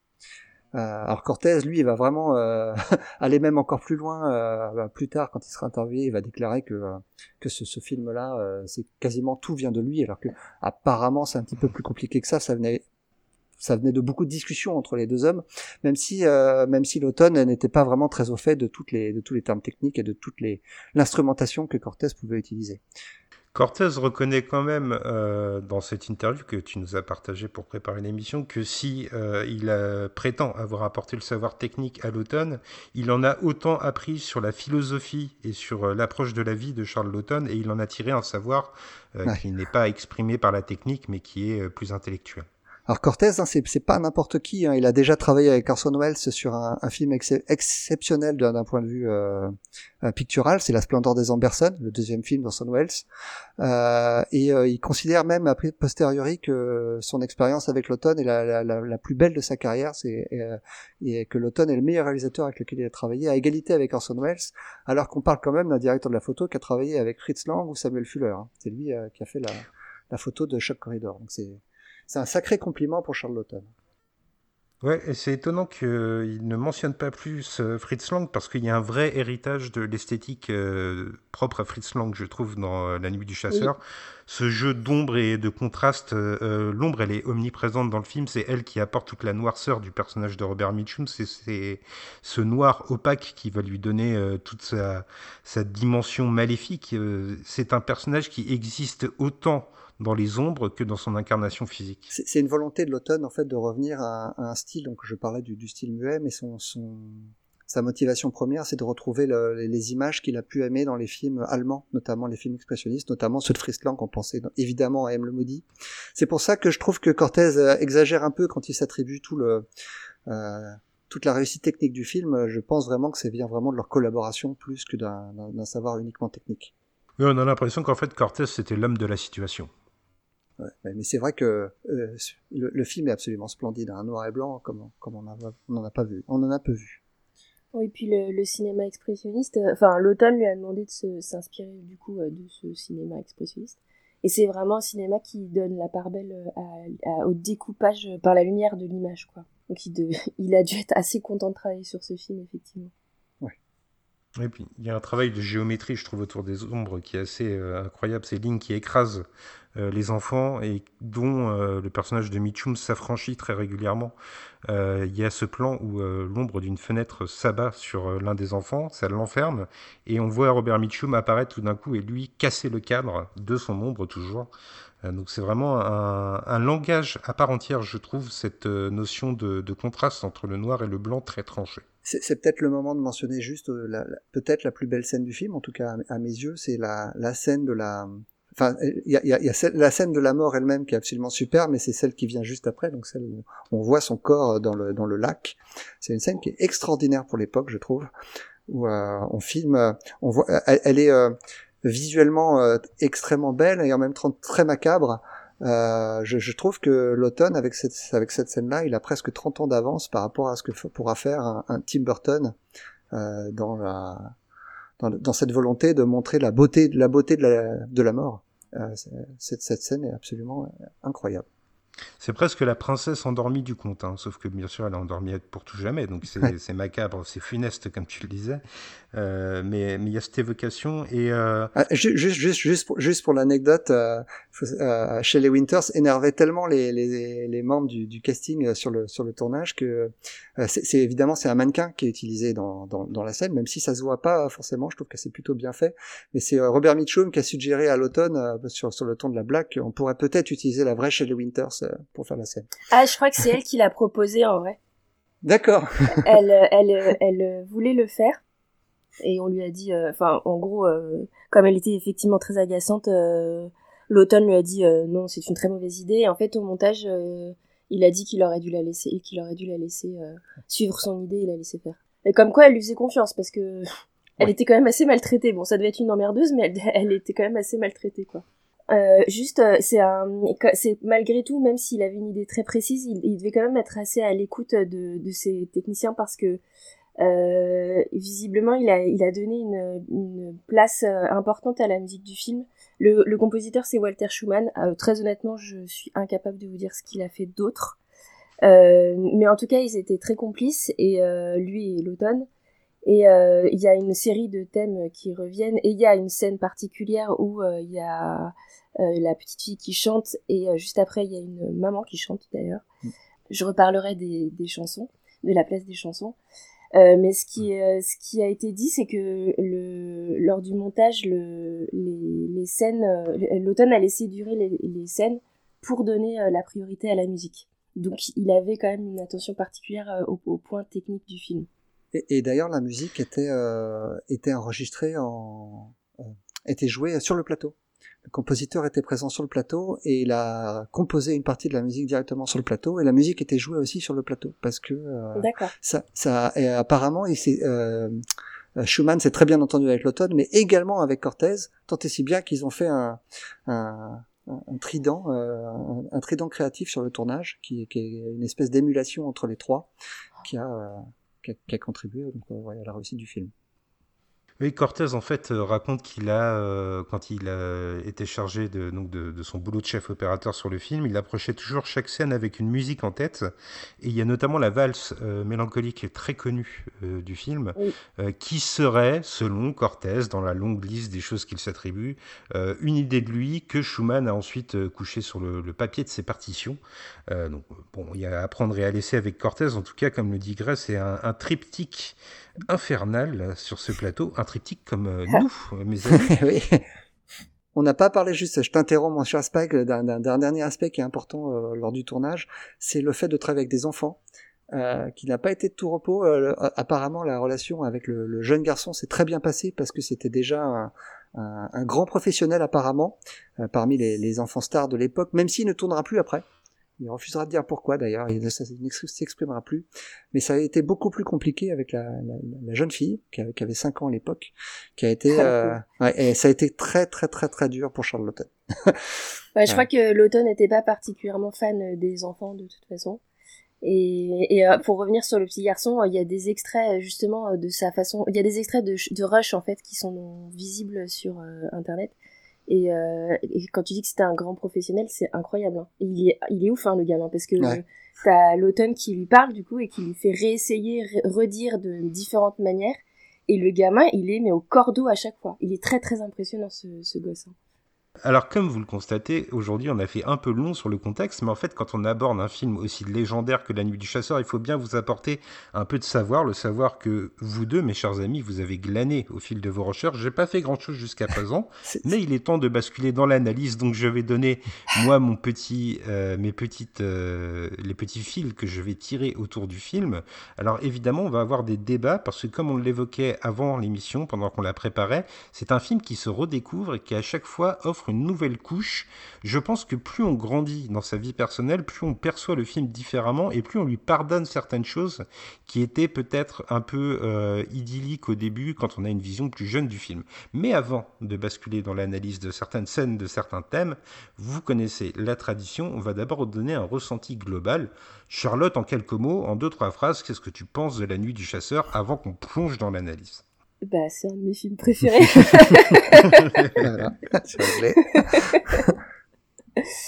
Qu'est-ce qui te marque avant tout? En fait, ce que j'aime très particulièrement dans le film, c'est le côté euh, conte. Et en fait, j'ai un, un penchant pour les films qui sont composés comme des contes. Et euh, La Nuit du Chasseur, euh, c'est un conte, quoi. Et il y a tous les éléments du conte il y a le, le grand méchant loup, euh, les petits enfants perdus dans la forêt et euh, abandonnés par les parents. Euh, il y a la forêt justement, il y a la bonne fée, il y a les épreuves à passer. Enfin, c'est, il est ouf ce film parce que. Il y a la pomme. Il y a même la pomme, ouais. Ouais, exactement, il y a la pomme. Et en fait, ce, qui est, ce que je trouve incroyable, c'est qu'en plus, c'est un film qui, on peut le voir une première fois et se dire qu'est-ce que c'est que ce truc? C'est inclassable. Euh, il joue n'importe comment. Et puis après, on le revoit et on se dit, ah non, mais en fait, euh, c'est plus subtil que ça parce qu'ils jouent pas tous de la même manière. Ouais, c'est vrai ça. Euh, et puis, en termes de genre, comment est-ce que tu le classes? Est-ce que c'est un conte horrifique? Est-ce que c'est est-ce que c'est du merveilleux? Est-ce que c'est un thriller? Est-ce que c'est un conte moral? Tu vois, enfin, il y a plein de, il y a plein d'aspects. Film d'horreur, effectivement. Est-ce que c'est un film d'horreur? Parce que film noir. On, on l'a pas dit, mais c'est pas juste un pervers. Powell dans le film, c'est carrément un psychopathe en fait. Et ça, il y en a pas tant que ça en 55. Hein. Euh, Psycho, c'est 1960, donc euh, on n'y on est pas encore, quoi. Et, et en fait, euh, euh cette et puis c'est très ambivalent en fait. C'est-à-dire que moi j'aime bien les films où je suis gênée au départ, euh, les premières visions, je suis pas forcément emportée, mais ça me travaille et ça m'oblige à me remettre moi en question sur certaines des choses, de ce que, sur mes propres valeurs, sur ma propre morale, etc. Et la nuit du chasseur, ça me fait ça en fait. Et je trouve ça trop cool. Voilà. Et c'est très beau. c'est un, film qui, euh, qui, laisse, qui laisse sceptique à plusieurs reprises pendant le film. Euh, on pense, on pense savoir où va le film, et à plusieurs, euh, plusieurs reprises, on est surpris dans, dans, le, dans le déroulé de l'histoire. Moi, ça m'est arrivé plusieurs fois, et notamment vraiment la, la, toute dernière scène qui est tellement en, euh, j'allais dire, en, en, inadéquation avec tout ce qu'on a vu auparavant, qu'elle en devient, elle, nous fait réfléchir pendant longtemps après, après la fin du film. Je, je trouve que le film est vraiment, comme tu l'as dit, beaucoup plus subtil qu'il n'y paraît au premier visionnage. Évidemment, ce qui ressort, euh, et ça saute aux yeux, c'est le talent de Robert Mitchum, qui joue, euh, qui, qui, passe par toutes les émotions, qui joue à peu près tout dans le film. Il est parfois, il est, il est, effrayant. C'est un des pires méchants de l'histoire du cinéma. Hein. Il, quand, il fait vraiment très peur. Quand il appelle les enfants, children, ça, ça, reste en tête. La, la, la, scène aussi où il maltraite la jeune fille, on ne la voit pas, elle est hors champ. On la voit à travers les yeux de la mère qui est, qui est de l'autre côté de la, qui est de l'autre côté de la porte. Il fait vraiment très peur, juste par sa voix. C'est incroyable. Et euh, comme je le mentionnais tout à l'heure, il y a des moments où il est vraiment comique et même à la limite du bouffon. Euh, qui euh, qui fonctionne aussi également très bien. Le film est il est euh, il est il est tour à tour charmant, et il est il est il est maléfique, il est il est tout à la fois. C'est ce qui fait vraiment un film ce, film inoubliable. c'est un des plus grands films de l'histoire du cinéma. Le fait qu'il n'ait pas reconnu le rencontré le succès à sa sortie ne ne m'étonne pas parce que c'est c'est un ovni, un vrai ovni pour l'époque. Mais mais le film indémodable. quel pied Euh, c'est vrai que c'était un plaisir de le revoir. Moi, je vais emboîter un peu le pas sur tout ce que vous avez dit. Euh, je trouve que c'est véritablement euh, l'un des films, quand je le revois, qui m'impose la terreur la plus profonde. Ça, ça peut paraître dissonant avec ce qu'on vient de dire sur la bouffonnerie, qui, c'est vrai, est présente, mais je pense que la bouffonnerie de certaines scènes et l'inadéquation, comme tu le disais, Gré Pigeon, sert à exacerber cette terreur et à la rendre encore plus oppressante. Il y a ce travail d'ombre magnifique qu'on a évoqué. Pour moi, c'est un film visuellement un des plus beaux de l'histoire du 7e art. Je ne, je n'ai pas honte de le dire. Et il faut le dire d'ailleurs que la, la restauration euh, que, qui est sortie il y a quelques années maintenant, il y a une petite dizaine d'années, rend vraiment, euh, rend vraiment justice au film. Hein. Euh, c'est superbe. Oui. Effectivement, et je trouve que euh, la force de Charles Lawton, c'est d'offrir donc ces visuels époustouflants avec cette, cette restauration euh, à la hauteur du matériel original, mais en même temps d'offrir un, vrai sous-texte. C'est pas un film qui se repose sur sa symbolique, c'est aussi un film qui va tisser, euh, comme on le disait, euh, des parallèles entre le conte de fées, mais aussi entre les écritures religieuses et la Bible. C'est omniprésent, je trouve, dans le film. les deux axes évoluent de concert et nous forcent comme tu le disais, Charlotte, à nous questionner sur notre rapport aux écrits et à, à, comment on vit les, les livres qui nous définissent en quelque sorte, c'est quelque chose qui m'a sauté aux yeux lors de ce nouveau visionnage. Pour moi, c'est vraiment un monument du cinéma, de la culture au sens plus large même. Et, et, l'automne s'empare aussi euh, avec, avec ce film sur la ces, prêcheurs un peu fous dont, dont les gens s'en amourachent et qui fait encore actualité aujourd'hui. Hein. Euh, c'est euh, euh, les États-Unis, notamment le, la, la, partie euh, droite extrême du, du, du champ politique avec les, les Tea Party, euh, s'appuie encore sur ces, euh, sur toutes ces sous-religions avec ces, ces prêcheurs, ces prêcheurs de l'extrême, hein, comme je ne sais pas comment les, les, qualifier autrement, qui pullulent encore dans, dans, dans ces petits, dans, dans, ces petits territoires un petit peu oubliés du, du milieu des États-Unis. Oui, et d'ailleurs, on a tout à l'heure on a évoqué la question de si Powell euh, croit à ce qu'il dit aussi c'est vraiment un charlatan. Et en fait, euh, quand je l'ai, le souvenir que j'en avais, c'est que je m'étais dit, mais en fait, il peut pas croire à ce qu'il dit. C'est forcément un charlatan. Mais en le revoyant là, en fait, je pense que si on, ne, on considère qu'il y croit pas, on rate complètement le discours sur l'extrémisme religieux du film, en fait. Tout à fait. Euh, et, et, le discours est très fort parce que oui, en fait, le plus terrible, c'est que sans doute qu'il y croit vraiment. Ce qui fait qu'il est, que c'est enfin il, il, il, est complètement psychopathe en fait parce qu'il il a un discours euh, tellement extrême mais tellement hors de toute euh, empathie pour euh, pour le pour le monde que ça le rend ultra dangereux quoi ce qui en fait effectivement un, méchant très impactant la, la, la, scène la scène où il est dans le dans la chambre à coucher après après leur mariage où ils doivent consommer leur mariage en, en tout cas en, en, théorie est révélatrice de ça je pense il est il est au-delà de cet aspect de cet aspect purement physique. Il, pour lui, il considère que les femmes ne sont là que pour donner naissance et non pas pour satisfaire la luxure des hommes. Et donc, il, il, montre vraiment à ce moment-là qu'il croit à toutes les, les, toutes les abominations qu'il peut, qu'il peut raconter par mm, ailleurs. Oui, puis sa quête de, punition envers les femmes dévergondées qui est, montrée au début quand il est au théâtre et qui voit une, qui est l'ancêtre d'une stripteaseuse en fait, et où il est euh, euh, choqué par euh, l'étalage de ses attraits charnels, c'est vraiment significatif de à quel point il a pu se convaincre de ce mauvais message et de cette mauvaise interprétation qu'il fait des textes saints. Et là, je trouve que c'est l'un des points sur lesquels la nuit du chasseur traverse les âges, c'est qu'il y a une vraie opposition entre faire une lecture des écrits et se contenter de ce qu'on lit et de son interprétation biaisée, et la lecture que va en faire la vieille dame à la fin, qui épouse un peu le rôle de bonne fée. Parce qu'en fait, euh, il y a une scène qui pour moi est très importante dans le film, il y en a deux sur lesquelles je voudrais revenir. Euh, il y a cette scène où le jeune garçon qui est recueilli par la vieille dame va se tromper et va penser que euh, dans les rives du Nil, il y avait deux bébés échoués, il y avait Moïse et il y avait Jésus. Et en fait, la vieille dame ne va pas le reprendre, elle va lui dire qu'elle a raison, comme si en fait le rapport aux écritures saines, euh, la vérité qu'on y trouve émotionnelle est plus importante que la restitution in extenso des écrits. La deuxième scène qui moi me paraît importante dans ce combat entre euh, la, l'approche prosaïque des écritures et une approche plus émotionnelle, c'est la scène où euh, Robert Mitchum chante le Leaning, Leaning, ce chant religieux, et où la vieille dame va entonner le chant avec lui, mais va y rajouter des paroles. On a l'impression que l'affection prend le pas sur le maléfique. Il y a sur le récit du petit garçon qui euh, pense qu'il y a deux enfants dans le panier euh, de Moïse. Euh, peut-être que en fait, euh, ce qui, ce qu'elle, quand elle, lui accorde que oui, oui, en fait, tu dois avoir raison, il devait y en avoir deux. Euh, en fait, ça, ça doit, ça peut souligner le fait que l'important c'est pas tellement ce que, c'est pas tellement d'avoir le, le récit exact, mais de comprendre que c'est des récits qui nous parlent encore aujourd'hui et qui s'adressent à nous encore aujourd'hui. Euh, et sur le leaning, euh, bah moi, ça, pour moi, ça fait partie de la de l'ambivalence de, de justement de, de l'automne vis-à-vis de la religion. C'est qu'en fait, euh, ils ont les mêmes, ils ont les mêmes bases religieuses en fait, tous les deux, le Powell et et alors comment elle s'appelle déjà? Cooper, Rachel Cooper. et bon, il y en a un qui part du bon côté et l'autre qui part du mauvais côté, mais il y a quand même un tronc commun quoi. Et du coup, c'est marrant parce que en hors, euh, hors, euh, hors euh, micro, on parlait de la vision de l'automne sur la religion.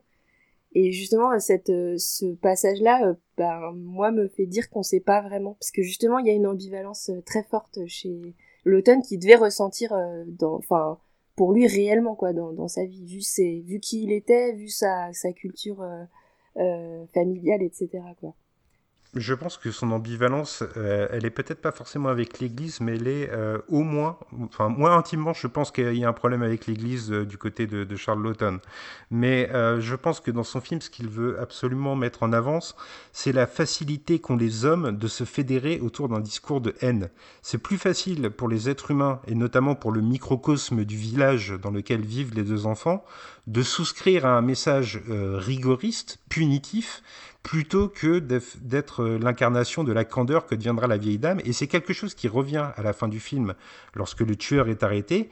On a cette foule euh, désincarnée, ce grand mouvement de gens qui brandissent des flambeaux et qui sont prompts à faire euh, résonner la violence. Alors évidemment, on leur demanderait pas de pardonner le tueur, ça semble évident. N'empêche que leur justice, elle est sévère, elle est sanglante, ils réclament la mort de, de cet homme. Les hommes ont plus de facilité à détester leur prochain dans le film à part cette vieille dame, donc, qui est l'incarnation de la montée. Oui, il y a un personnage dans le film, d'ailleurs, qui, apparaît deux fois, c'est au tout début et à la toute fin, justement. Euh, c'est le bourreau, qui, euh, au début, quand le père, le père des enfants se fait condamner à mort et est tué, il rentre chez lui. Et euh, il dit à sa femme que peut-être qu'il serait mieux à changer de, de, boulot et à retourner à la mine. Et elle lui dit bah non parce que tu, tu c'est trop dangereux quoi. Et on voit qu'il a des enfants et qu'il n'aime pas ce qu'il vient de faire parce que la justice est injuste en fait là pour le coup, puisque euh, en fait euh, le, le, père des enfants a été condamné à mort pour euh, vol et pour meurtre, mais parce que il, il ne supportait plus de voir ses enfants mourir de faim. et, et à la toute fin, moralement, on est prêt à accepter, on est plus prêt à accepter la mort de la condamnation à mort de Powell parce que c'est un homme monstrueux. Euh, mais c'est en même temps extrêmement troublant en tant que spectateur de voir que le, le même bourreau euh, est totalement ok avec le fait de, de tuer ce mec-là, alors que justement c'est ce qu'on vient de ce qu'on vient de ce à quoi on vient d'assister, c'est un homme qui a tué euh, au nom de sa morale euh, à lui euh, des, des, des personnes sur sa route quoi. et justement c'est un regard sur le, la façon, de... enfin je pense qu'il y a un discours sur la peine de mort là à, cet endroit-là, parce que en fait c'est pas très cohérent quoi. C'est des décisions de justice pas très cohérentes justement. Je suis complètement d'accord parce qu'en plus, euh, là, on va peut-être aussi basculer dans la structure du conte de fées propre au film. Euh, il y a tout un axe du film, son dernier tiers, quand les enfants sont recueillis par la vieille dame, où on place une grande importance dans la dignité humaine. On l'a dit, c'est une évocation de la bonne fée des contes de, fées, donc. Euh, par contre, elle n'a pas de pouvoir magique. Euh, le bien-être qu'elle procure à ses deux enfants, il est issu de la dignité qu'elle va leur donner. Elle va les laver, notamment parce qu'ils sont sales. Elle va leur apprendre à être autosuffisants et à vivre du travail dans le potager. Elle leur apprend à être des, êtres épanouis. Et ça donne de la valeur à une vie humaine. Et cette valeur va être remise en cause à la fin, comme tu le dis, Charlotte. Euh, ouais, ouais, bah t'as complètement raison parce qu'elle prend le rôle de, de parent. Tous les adultes du film sont complètement, enfin, il n'y a pas un adulte dans le film qui est responsable en fait. Même euh, le, le type Tipto là euh, Birdie euh, qui Stepto pardon Birdie Stepto qui est donc un, un, un, pauvre homme qui vit au bord de la ah, rivière c'est l'oncle l'oncle des, des, deux enfants ouais. Alors je pense qu'il est pas vraiment oncle en fait. Je pense que c'est un, un nom qu'on donne aux États-Unis ouais. voilà pour pour un ami proche quoi.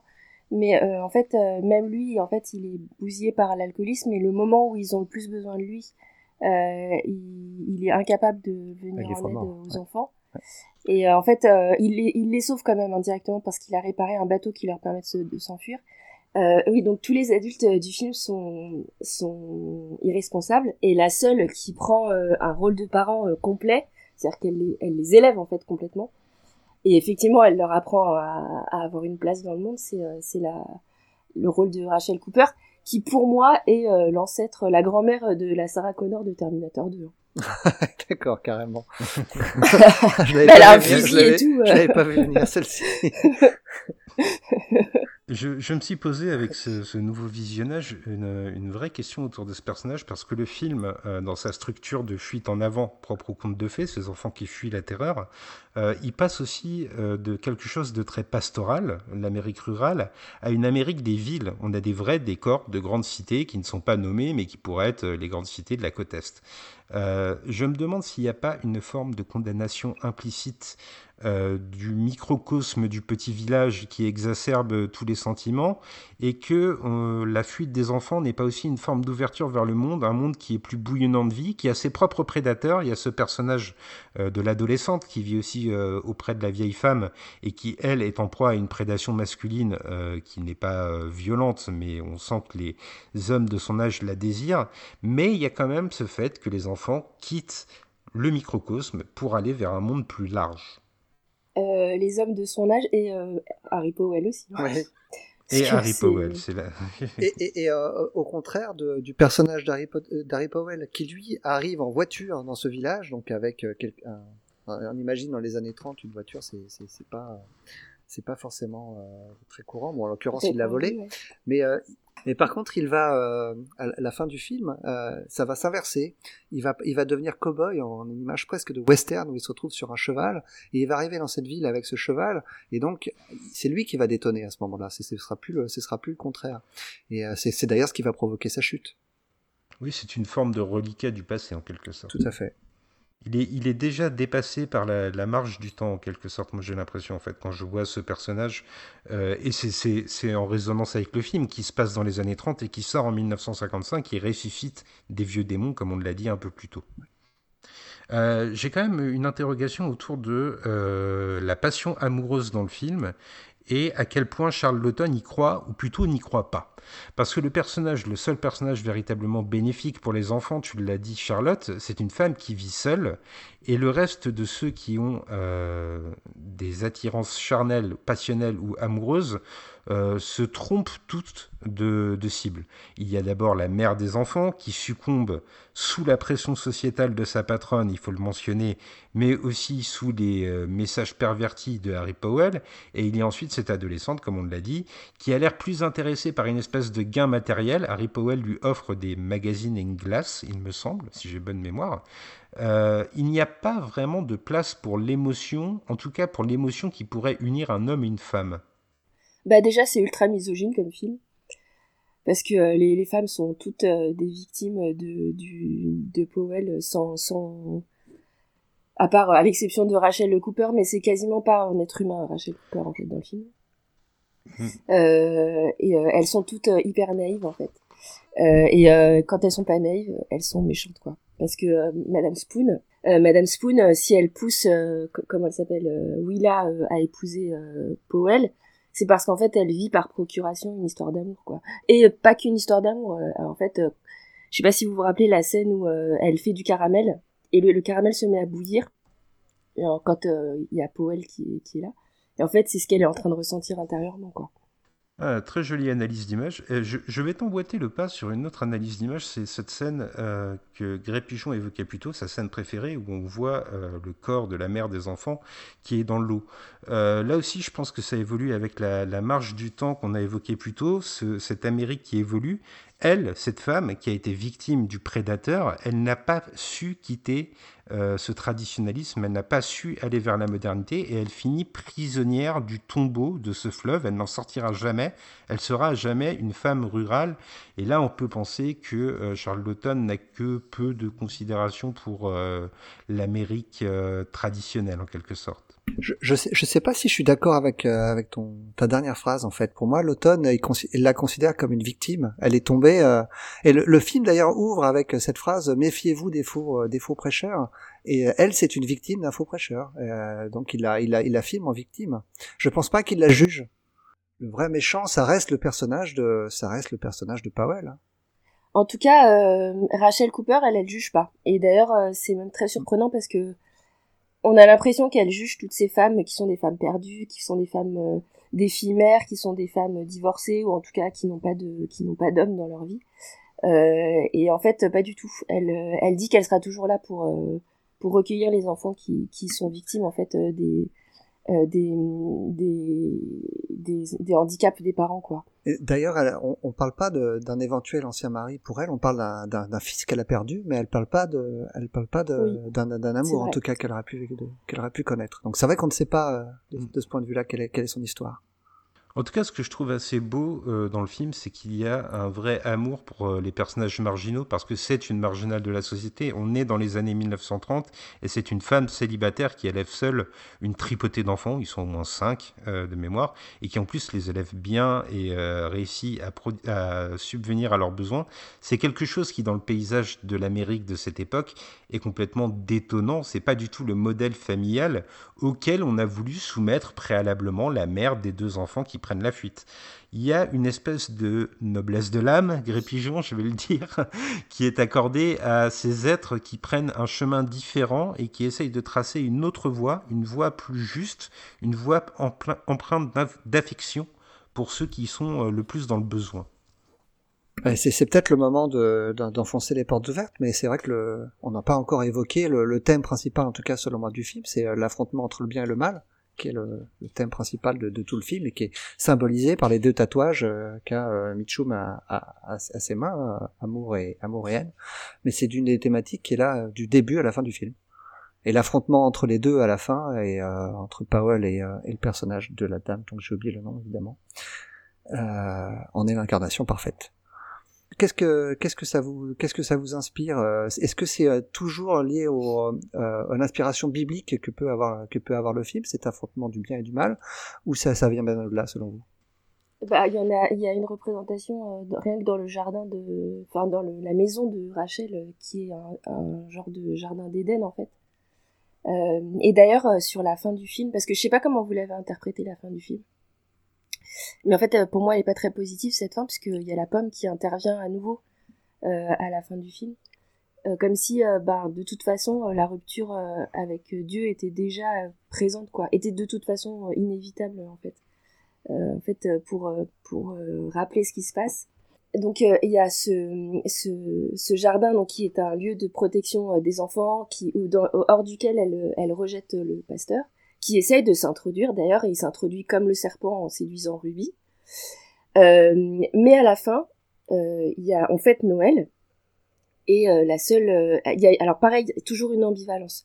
Le premier texte qui est cité dans le film c'est un sermon qui dit qui parle des lys dans les champs. Et en fait, c'est un sermon dans lequel euh, Jésus dit euh, ne, vous, ne vous inquiétez pas de la richesse, ne vous inquiétez pas d'être beau, ne vous inquiétez pas d'être bien habillé, enfin ne vous inquiétez pas des biens en fait de la terre, puisque euh, si, si Dieu fait des lys des, des, fleurs aussi belles, s'il fait aussi attention à un détail comme ces lys, qu'est-ce que vous croyez qu'il va faire de vous qui êtes de vous humain qui êtes sa créature la plus précieuse? Euh, donc euh, il y a à la fois euh, cette pomme qui est le seul cadeau que John peut faire à, Rachel, mais qui est déjà présente en fait. Donc en fait il a besoin de lui donner un cadeau et ce cadeau est déjà dans la maison. Mais il y a aussi le fait que la pomme c'est le symbole de la rupture de l'homme avec Dieu et que John lui donne à, à, Rachel cette pomme et donc comme si le péché en fait de toute façon est là quoi et qui sera on peut pas passer à côté. C'est très intéressant ce que tu soulignes parce qu'il y a aussi un cadeau que euh, la vieille dame fait à l'adolescente qu'on évoquait un peu plus tôt, qui est une broche euh, pour, euh, pour orner ses vêtements, et alors qu'elle sait pertinemment quel est l'objet de l'attirance de plusieurs garçons autour d'elle. Donc elle lui donne un objet qui va l'embellir, qu'on imagine elle va exhiber, et comme si elle avait une espèce de lâcher prise par rapport à cet enfant, il y a cette forme de rupture, l'acceptation que euh, l'homme finira par euh, succomber à ses désirs en quelque sorte. Ça, peut aussi euh, être justement cette religion qui n'est pas austère et qui permet aussi aux, aux, aux, gens et aux femmes et aux hommes d'être de d'avoir cette voilà d'avoir cette capacité de, de séduire aussi parce que ça fait partie de la vie des hommes et des femmes quoi.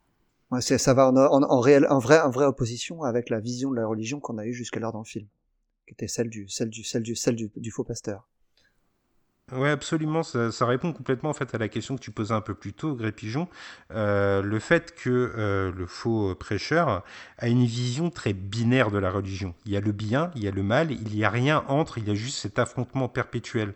Et je pense que la fin du récit, le récit qui opposait le bien et le mal, comme tu le disais très justement, va vers une résolution plus nuancée. La vie, elle n'est pas blanche, elle n'est pas noire, elle n'est pas amour et haine, elle est un peu plus grise. On est dans une zone floue, on a tous notre part de péché. La vieille femme accepte les péchés des autres, comme l'a dit euh, euh, Charlotte. Et euh, finalement, le fait que le prêcheur soit vaincu, c'est l'avènement de cette nouvelle âme humaine, celle qui est plus dans la nuance. Et, ça se retrouve en, complète opposition, on l'a déjà évoqué, mais avec la, réaction des, des, gens de la ville à l'arrestation de, Powell, qui sont dans l'hystérie la plus totale pour et carrément le lyncher. Effectivement, c'est un monstre, mais euh, ils sont prêts à se passer de tout euh, système de justice euh, qu'on pourrait considérer comme humain et normal. Oui, c'est peut-être le fatalisme du film. C'est-à-dire qu'à partir du moment où on accepte les compromis et cette zone grise que je distinguais, on accepte aussi l'existence de la noirceur et de la bassesse de l'être humain qui est prompt à abattre une même violence sur les hommes qui ont péché euh, évidemment, comme le disait Charlotte, on pardonne parce qu'on a eu tout le déroulé du récit et on est face à un des antagonistes les plus légendaires de l'histoire du cinéma, comme on l'a dit un peu plus tôt. Donc, on serait tenté, même nous, et c'est là que le film nous interroge profondément dans nos convictions, on serait même nous tentés d'être partisans de la peine de mort dans ce cas-là, même si on est des humanistes convaincus, comme je le suis moi, ce sale anarchiste que vous connaissez. il y a une la vision de Powell effectivement euh, juste je rajoute en fait je sais pas comment je vais rattacher ça mais en fait la, la vision de Powell pendant le film euh, je sais pas comment elle s'inscrit dans socialement socialement dans les années 50 mais c'est il y a quand même un, un, truc qui est répété tout le long du film c'est c'est cette espèce de sentiment de culpabilité que tout le monde a tout le temps. On parle beaucoup de péché de souffrance. Par exemple la mère la Willa elle dit en parlant de ses enfants elle dit que c'est son fardeau et qu'elle en est fière Euh, t'as la petite, euh, la petite euh, jeune fille justement qui habite chez Rachel et qui se laisse séduire, qui rentre après avoir indiqué la maison à, à Powell, qui dit qu'elle a fait un péché. Enfin, c'est tout le temps, c'est tout le temps répété dans le film. Et je sais pas en quoi. Enfin. Il y a la, il y a la toute petite fille aussi qui euh, pense qu'elle a trahi le secret que lui avait confié son père. Oui, oui, C'est ça, là, le, le, le, cette promesse qu'elle fait à son frère d'ailleurs et à son père, euh, qu'elle vit comme qu'elle vit comme un péché. Mais je pense que les années 50, euh, qui sont euh, un, une période très, un peu trouble parce que c'est à la fois extrêmement, c'est une, période riche pour les États-Unis mais en même temps, euh, euh, en termes de morale, en termes religieux, euh, hyper, enfin, c'est assez fermé, quoi, il me semble. Oui, c'est rigoriste. Hein. On est avant, avant les grands mouvements sociaux des années 60 ou de la fin des années 50. On n'y est pas encore. Hein. Non, non, ça faudra attendre une dizaine d'années, quoi. Ouais. Mm, mm. Alors Charlotte, tu voulais rajouter un dernier point, je crois. Ouais, euh, en fait, euh, tout à l'heure, euh, pendant la biographie de, de, de l'automne, j'ai parlé assez longuement de Brecht. il faut que j'explique un peu pourquoi. Il y a deux influences dans le film, donc on a parlé un peu de l'expressionnisme, et il y a l'influence de Bertolt Brecht, donc. et en fait, pourquoi C'est juste pour expliquer peut-être ce qui peut troubler certains spectateurs dans le film sur la façon de jouer de Mitchum en particulier. En fait, euh, Bertolt Brecht, euh, c'est pas seulement euh, un, dramaturge, mais c'est aussi un grand théoricien du théâtre, et en particulier, c'est un, type qui a changé la façon de jouer des comédiens. Euh, il a il a créé un, un mouvement de, de jeu de comédiens qui s'oppose un peu à la aux méthodes acting en fait la, la méthode de Stanislavski qui qui prône une incarnation immersive de l'acteur dans le personnage. Euh, donc euh, le lecteur qui devrait ressentir totalement intérieurement faire appel euh, alors c'est très grossier hein, parce que c'est plus c'est plus fin que ça mais qui devrait faire appel à, à des à des sentiments intérieurs etc pour interpréter et au contraire chez Brecht c'est l'inverse. Lui il ne veut pas que le spectateur se laisse totalement happer par la fiction. Au contraire, il veut réveiller le spectateur, il veut que le spectateur soit un spectateur conscient, et donc il crée le théâtre de la distanciation, euh, c'est-à-dire que dans ces, dans ces pièces de théâtre, euh, donc peut-être que vous en avez un peu entendu parler, euh, mais par exemple, il y en a un qui est assez célèbre, c'est l'opéra de Katsu, ou le cercle de craie caucasien, ou encore la vie de Galilée dont je parlais tout à l'heure. Et dans, dans ces pièces, le récit s'interrompt parce que tout à coup le, le spectateur, le l'acteur pardon va commenter l'action par exemple, ou alors il va y avoir une interruption par des chansons, par exemple dans l'opéra de Katsu. Et, euh, et c'est des moments qui sont faits exprès pour engager le spectateur à interpréter ce qu'il est en train de voir euh, et en faire un être qui a une conscience politique active. C'est un théâtre qui est vraiment politique pour le coup. Euh, et lui, alors, euh, je, je, tout à l'heure, je me demandais si l'automne était un lecteur de Marx. Brecht, euh, c'en est un pour le coup. Euh, et ça entre complètement dans la, la, pensée de Marx qui est de rendre aux, aux populations la conscience de qui ils sont, quoi, et de d'être des, des acteurs de leur euh, de, de, des choix de leur vie quoi de leur vie politique et de leur vie sociale euh, et, et en, en, 55 quand le film sort euh, il est un peu en avance euh, enfin l'utilisation de, des théories de, de Brecht dans le film c'est un peu en avance parce que le, le, quatrième mur qui va être cassé par exemple au cinéma on va le voir dans les années 60 avec la nouvelle vague par exemple mais c'est pas encore le cas euh, au cinéma. En tout cas, c'est il y a certains, je dis ça, mais je sais qu'il y a des exceptions. Hein. Par exemple, chez Renoir euh, dans une partie campagne, euh, il y a ça, mais c'est c'est très c'est très anecdotique quoi. et donc dans le film, le, certains moments sont entrecoupés de chansons. Donc on a la chanson de la petite fille, on a la chanson de la maman, la chanson du pasteur. Et c'est pas, enfin c'est un rappel de, des méthodes de Brecht. Et donc le, jeu de, de Mitchum qui est très exagéré et euh, parfois même inspiré de Tex Avery, euh, c'est fait exprès en fait pour euh, couper le spectateur de la fiction, pour euh, rappeler au spectateur que attention, il faut être actif dans ce que tu es en train de regarder. Tu peux pas juste te laisser enfoncer dans la fiction quoi. Et, voilà. Et donc c'était juste, je voulais rajouter ça parce que c'est, en fait, c'est des, c'est des choix conscients euh, et euh, éthique chez euh, chez Lawton. Euh, ce, ce, cette adaptation des, de, des théories et pratiques de Brecht dans son film. Et c'est aussi sans doute une des raisons qui a fait que le film a été si longtemps laissé de côté parce que très peu compris quoi.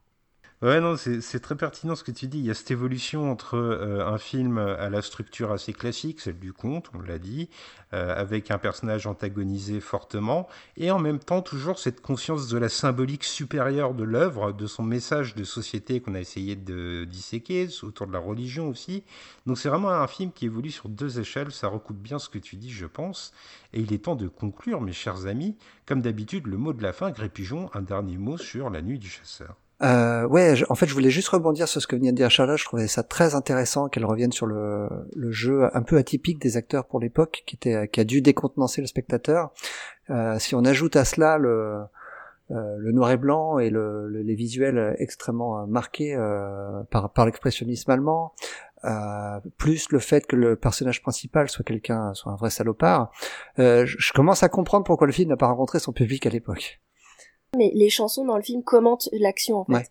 À chaque fois que vous regardez les paroles, c'est en fait euh, des paroles de ce qui s'est passé ou de ce qui va se passer. Et, et on peut faire et on peut faire le, lien aussi avec les textes bibliques qui sont cités, qui, qui aussi font référence à ce qui se passe dans l'histoire. Euh, oui oui tout à fait. De la même manière que les chansons. Non non oui c'est le, film est pour un premier film hein, quel coup de maître. Oui et pour un dernier film c'est l'aboutissement de toute une carrière. Exactement. C'est ça. Ah bah c'est un film testamentaire, hein, clairement. Euh. on, l'a mentionné à plusieurs reprises, mais c'est, peut-être le moment de parler de, la, critique et public. Mais donc effectivement, le film n'a, pas fonctionné du tout, ce qui va beaucoup marquer euh, Charlotten, euh, qui, euh, qui était déjà en préparation d'un autre film au moment où, sur un autre film au moment où, où le film est sorti au cinéma et le et l'échec euh, l'échec va, va, en fait c'est pas tant que l'échec va le, va le contraindre à arrêter c'est plutôt que l'échec va lui euh, euh, laisser moins de liberté sur son prochain film et il va préférer ne pas faire le film ne pas faire de film plutôt que de faire un film sous la contrainte du studio. Ce qui est vrai qu'il a bénéficié d'une très grande liberté sur sur la nuit du chasseur surtout qu'il était persuadé que son film serait un succès en fait. Il est, il est, il était pas du tout, euh, il a pas du tout euh, compris. Euh, il a été brisé en fait par le l'échec du film auprès du public. Et, et le film était en fait très mal vendu parce qu'il a été classé comme film d'art, ah film d'art et essai en fait. Et du coup la promotion a totalement bousillé le, la carrière du film quoi. Mm, mm. Le, le, film a retrouvé comme, comme, beaucoup de grands films qui, qui, enfin, qui, ont, qui ont eu euh, qui ont été des échecs à la sortie, à retrouver une seconde jeunesse plus tard. Malheureusement, Charlton n'aura pas connu le, le, succès critique, euh, en tout cas euh, qu'on a aujourd'hui sur ce film-là, parce que c'est vrai qu'on s'attaque à la nuit du chasseur, on n'est pas les premiers. Hein. ce, qui, ce qui fait qu'on a été très long sur le contexte, c'est qu'il y, a beaucoup de documentation. on est content pour ça, mais c'est vrai que le, film a été amplement analysé et sur et surinterprété depuis depuis des décennies maintenant. Et oui, et on se joint à ce grand mouvement des, des grands penseurs du cinéma que vous êtes, mes deux amis, face à ma médiocrité, que voulez-vous? Seulement. Euh, alors, tout de même, ce film, il est présent dans la sélection Criterion, preuve qu'il a été réhabilité avec le temps. Maigret Pigeon, on l'a dit la dernière fois, la collection Criterion, c'est peanuts. Ce qui compte, c'est la note des réfracteurs. et on va laisser notre invité poser une note sur 10 en premier. Et oui, on ose noter La Nuit du Chasseur. À toi, Charlotte. Je rappelle que le 10 est la note suprême, mais qu'elle n'a jamais été attribuée jusqu'à présent et que Gré Pigeon la réserve à Barry Lyndon. Ah bon? C'est chacun, chacun ses choix. Hein. Euh, j'ai pas le droit alors. ah si, t'as le droit, tu as le droit. C'est moi, c'est moi qui m'interdis de mettre un 10. L'invité a tous les droits. Bah, je dirais 10 quand même parce que, en plus, euh, en, le revoyant, je me suis rendu compte qu'il avait quand même vachement influencé euh, de cinéastes euh, aujourd'hui. Euh, j'ai repensé beaucoup à O Brother des frères Cohen, par exemple, euh, qui reprend certains trucs. Alors, je pense quand même qu'il y a des rappels dans O Brother. mais alors, c'est marrant parce qu'en ce moment, je suis en train de travailler sur George Miller et il y a beaucoup, beaucoup de choses que je retrouve aussi de l'automne chez Miller, quoi. Enfin, en tout cas, de la nuit du chasseur chez Miller, quoi.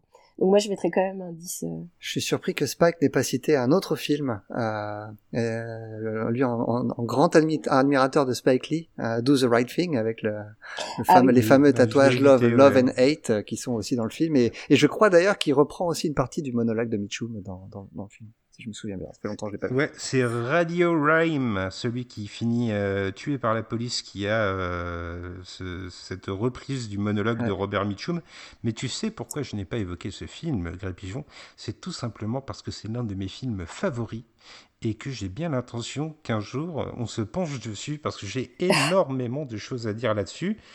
Donc c'est un film sur lequel euh, je m'engage à revenir un jour parce que vraiment c'est euh, l'une des œuvres fondatrices de ma euh, cinéphilie. Mais on n'est pas là pour parler de Do the Right Thing. Je vais moi aussi donner ma note à La Nuit du Chasseur. Elle aurait pu être parfaite si ma note parfaite n'était pas réservée à Fast and Furious 4, euh, qui reste quand même le meilleur de la saga. Donc ce serait un 9 sur 10. Euh, c'est marrant parce que c'est un 9 sur 10 qui peut évoluer au fur et à mesure de mes visionnages. Je pense que si je reverrais le film maintenant, j'y verrais de toute autre chose, mais je pense que je garderais cette part d'émerveillement devant une œuvre si finement élaborée. Et quant à toi, Grépichon, quelle est ta note? Ouais, j'étais un peu effrayé à l'idée de le revoir, effrayé et excité à l'idée de le revoir parce que j'ai gardé un excellent souvenir de, la première fois où je l'avais vu quand j'étais adolescent et euh, et euh, maintenant que je suis un peu plus âgé, je je- j'avais j'avais peur de pas retrouver la, la magie que j'avais pris euh, j'avais ressenti à l'époque et ben en fait c'est allé bien au-delà de mes espérances. J'ai été euh, émerveillé euh, et même décontenancé par la fin notamment, ce qui m'a fait réfléchir euh, plus que de coutume hein, quand je quand je vois un film. Je suis vraiment très très très très très tenté de mettre un 10 aussi, euh, comme Charlotte. Mais. Allez, je, je vais me, je vais me, je vais rester sur ma sur ma règle, sur ma règle complètement stupide de ne pas attribuer de 10, donc je vais donner 9 sur 10. Un jour, on reviendra sur cette, euh, cette règle qui, qui nous opprime. mais c'est un- film exceptionnel et je crois que je n'a- je- je n'attendrai pas 25 ans pour le revoir de nouveau. Ouais, on, on ne peut que mettre une emphase toute particulière et vous inciter à voir ce film, à voir ce grand classique. N'ayez pas peur euh, de l'âge ancien du film, n'ayez pas peur de son austérité, celle du noir et blanc, celle du bien et du mal qu'on a évoqué. Laissez-vous tenter, comme s'est laissé tenter la mère des deux enfants. Euh, il est temps, mon cher Gré Pigeon, de faire le tirage au Non, sort du euh, non, mon cher Spike, mon cher Spike, tu oublies quelque chose et je pense que c'est important.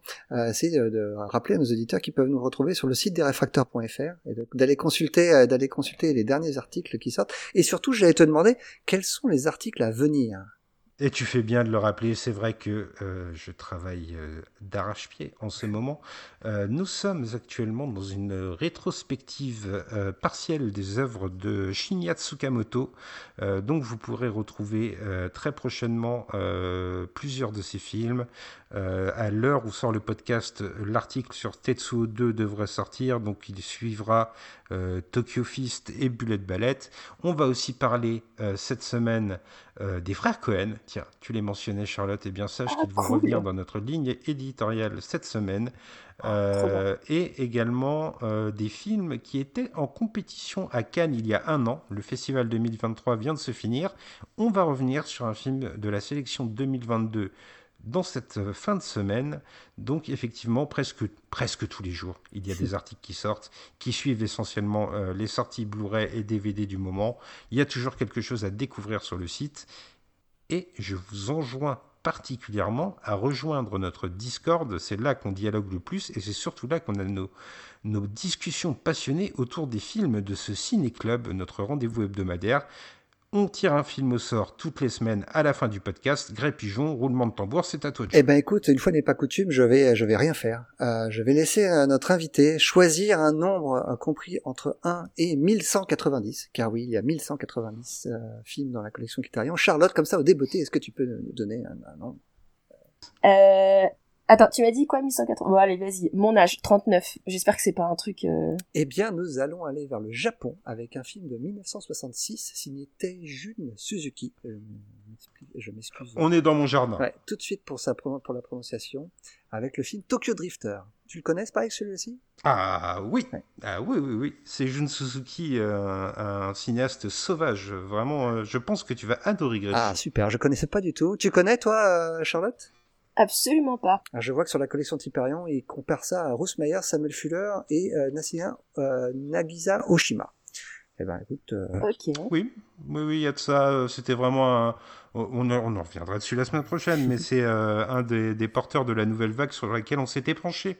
Euh, il n'y a pas si longtemps, Grey Pigeon, rappelle-toi, on avait évoqué la nouvelle vague japonaise. Suzuki, c'est un de ces cinéastes qui l'ont incarné euh, le plus flamboyeusement, et tu verras que toi qui aimes les histoires de gangsters, tu vas être servi. Eh ben, écoute, j'ai très hâte. Merci pour ce choix, Charlotte. Oh, bah, je t'en prie, c'était si facile. Et oui, on te remercie encore une fois, Charlotte, pour ce choix, pour toute ta participation passionnée à ce podcast. Tu nous as éblouis de ton savoir. Nous étions euh, de bien pâles euh, copies face à toi. Euh, est-ce que tu peux nous rappeler, avant qu'on se quitte, où est-ce qu'on peut te retrouver? Ton petit coup d'autopromo, tu l'avais fait au début, mais pour les copains dont on a supprimé les rushs, on va les mentionner à nouveau. Oui, bah donc euh, chez euh, chez les copains de, on a supprimé les rushs donc euh, en podcast. Euh, chez euh, sur froide aussi euh, sur internet pour les articles et chez les réfractaires. pour qui je rappelle, vous pouvez donner des sous d'ailleurs parce que ils ne le diront pas parce qu'ils n'aiment pas l'argent, mais vous pouvez donner des sous via le, c'est le quoi, c'est quoi, c'est c'est pas PayPal, c'est plus PayPal, c'est encore PayPal, c'est quoi? Si, c'est- un, un bouton PayPal qui est présent sur la page du site, en haut à droite, si vous voulez participer à l'effort. C'est vrai qu'il n'y a que la passion qui nous anime, donc euh, les dons sont les bienvenus. Euh, merci de le rappeler à nos auditeurs, ça fait toujours plaisir. C'est vrai que Oui, moi, parce que c'est pas des sous pour, euh, c'est pas des sous pour se payer, mais c'est des sous pour éventuellement euh, toucher des, des euh, re- recevoir des, des films ou des trucs comme ça, quoi. Voilà, voilà. Oui, et puis pour, euh, pour euh, alimenter les frais de fonctionnement du site et, et de l'hébergement du podcast aussi. Non, mais voilà, je sais que vous le ferez pas, donc euh, je le, je le précise parce que parce que vous le faites pas assez. Ah bah écoute, c'est gentil de l'avoir fait pour nous. Peut-être qu'un jour on en vivra, on aura notre carte de presse et on pourra aller au festival de Cannes. Ça serait bien. Et- Ce serait vraiment bien. Euh, et ben en attendant ce rendez-vous sur la croisette, je vous remercie mes deux amis et je dis à tous nos auditeurs à très bientôt, à la semaine prochaine pour du Seijun Suzuki. Ça c'est toujours un plaisir. À bientôt. Merci encore, Charlotte. Salut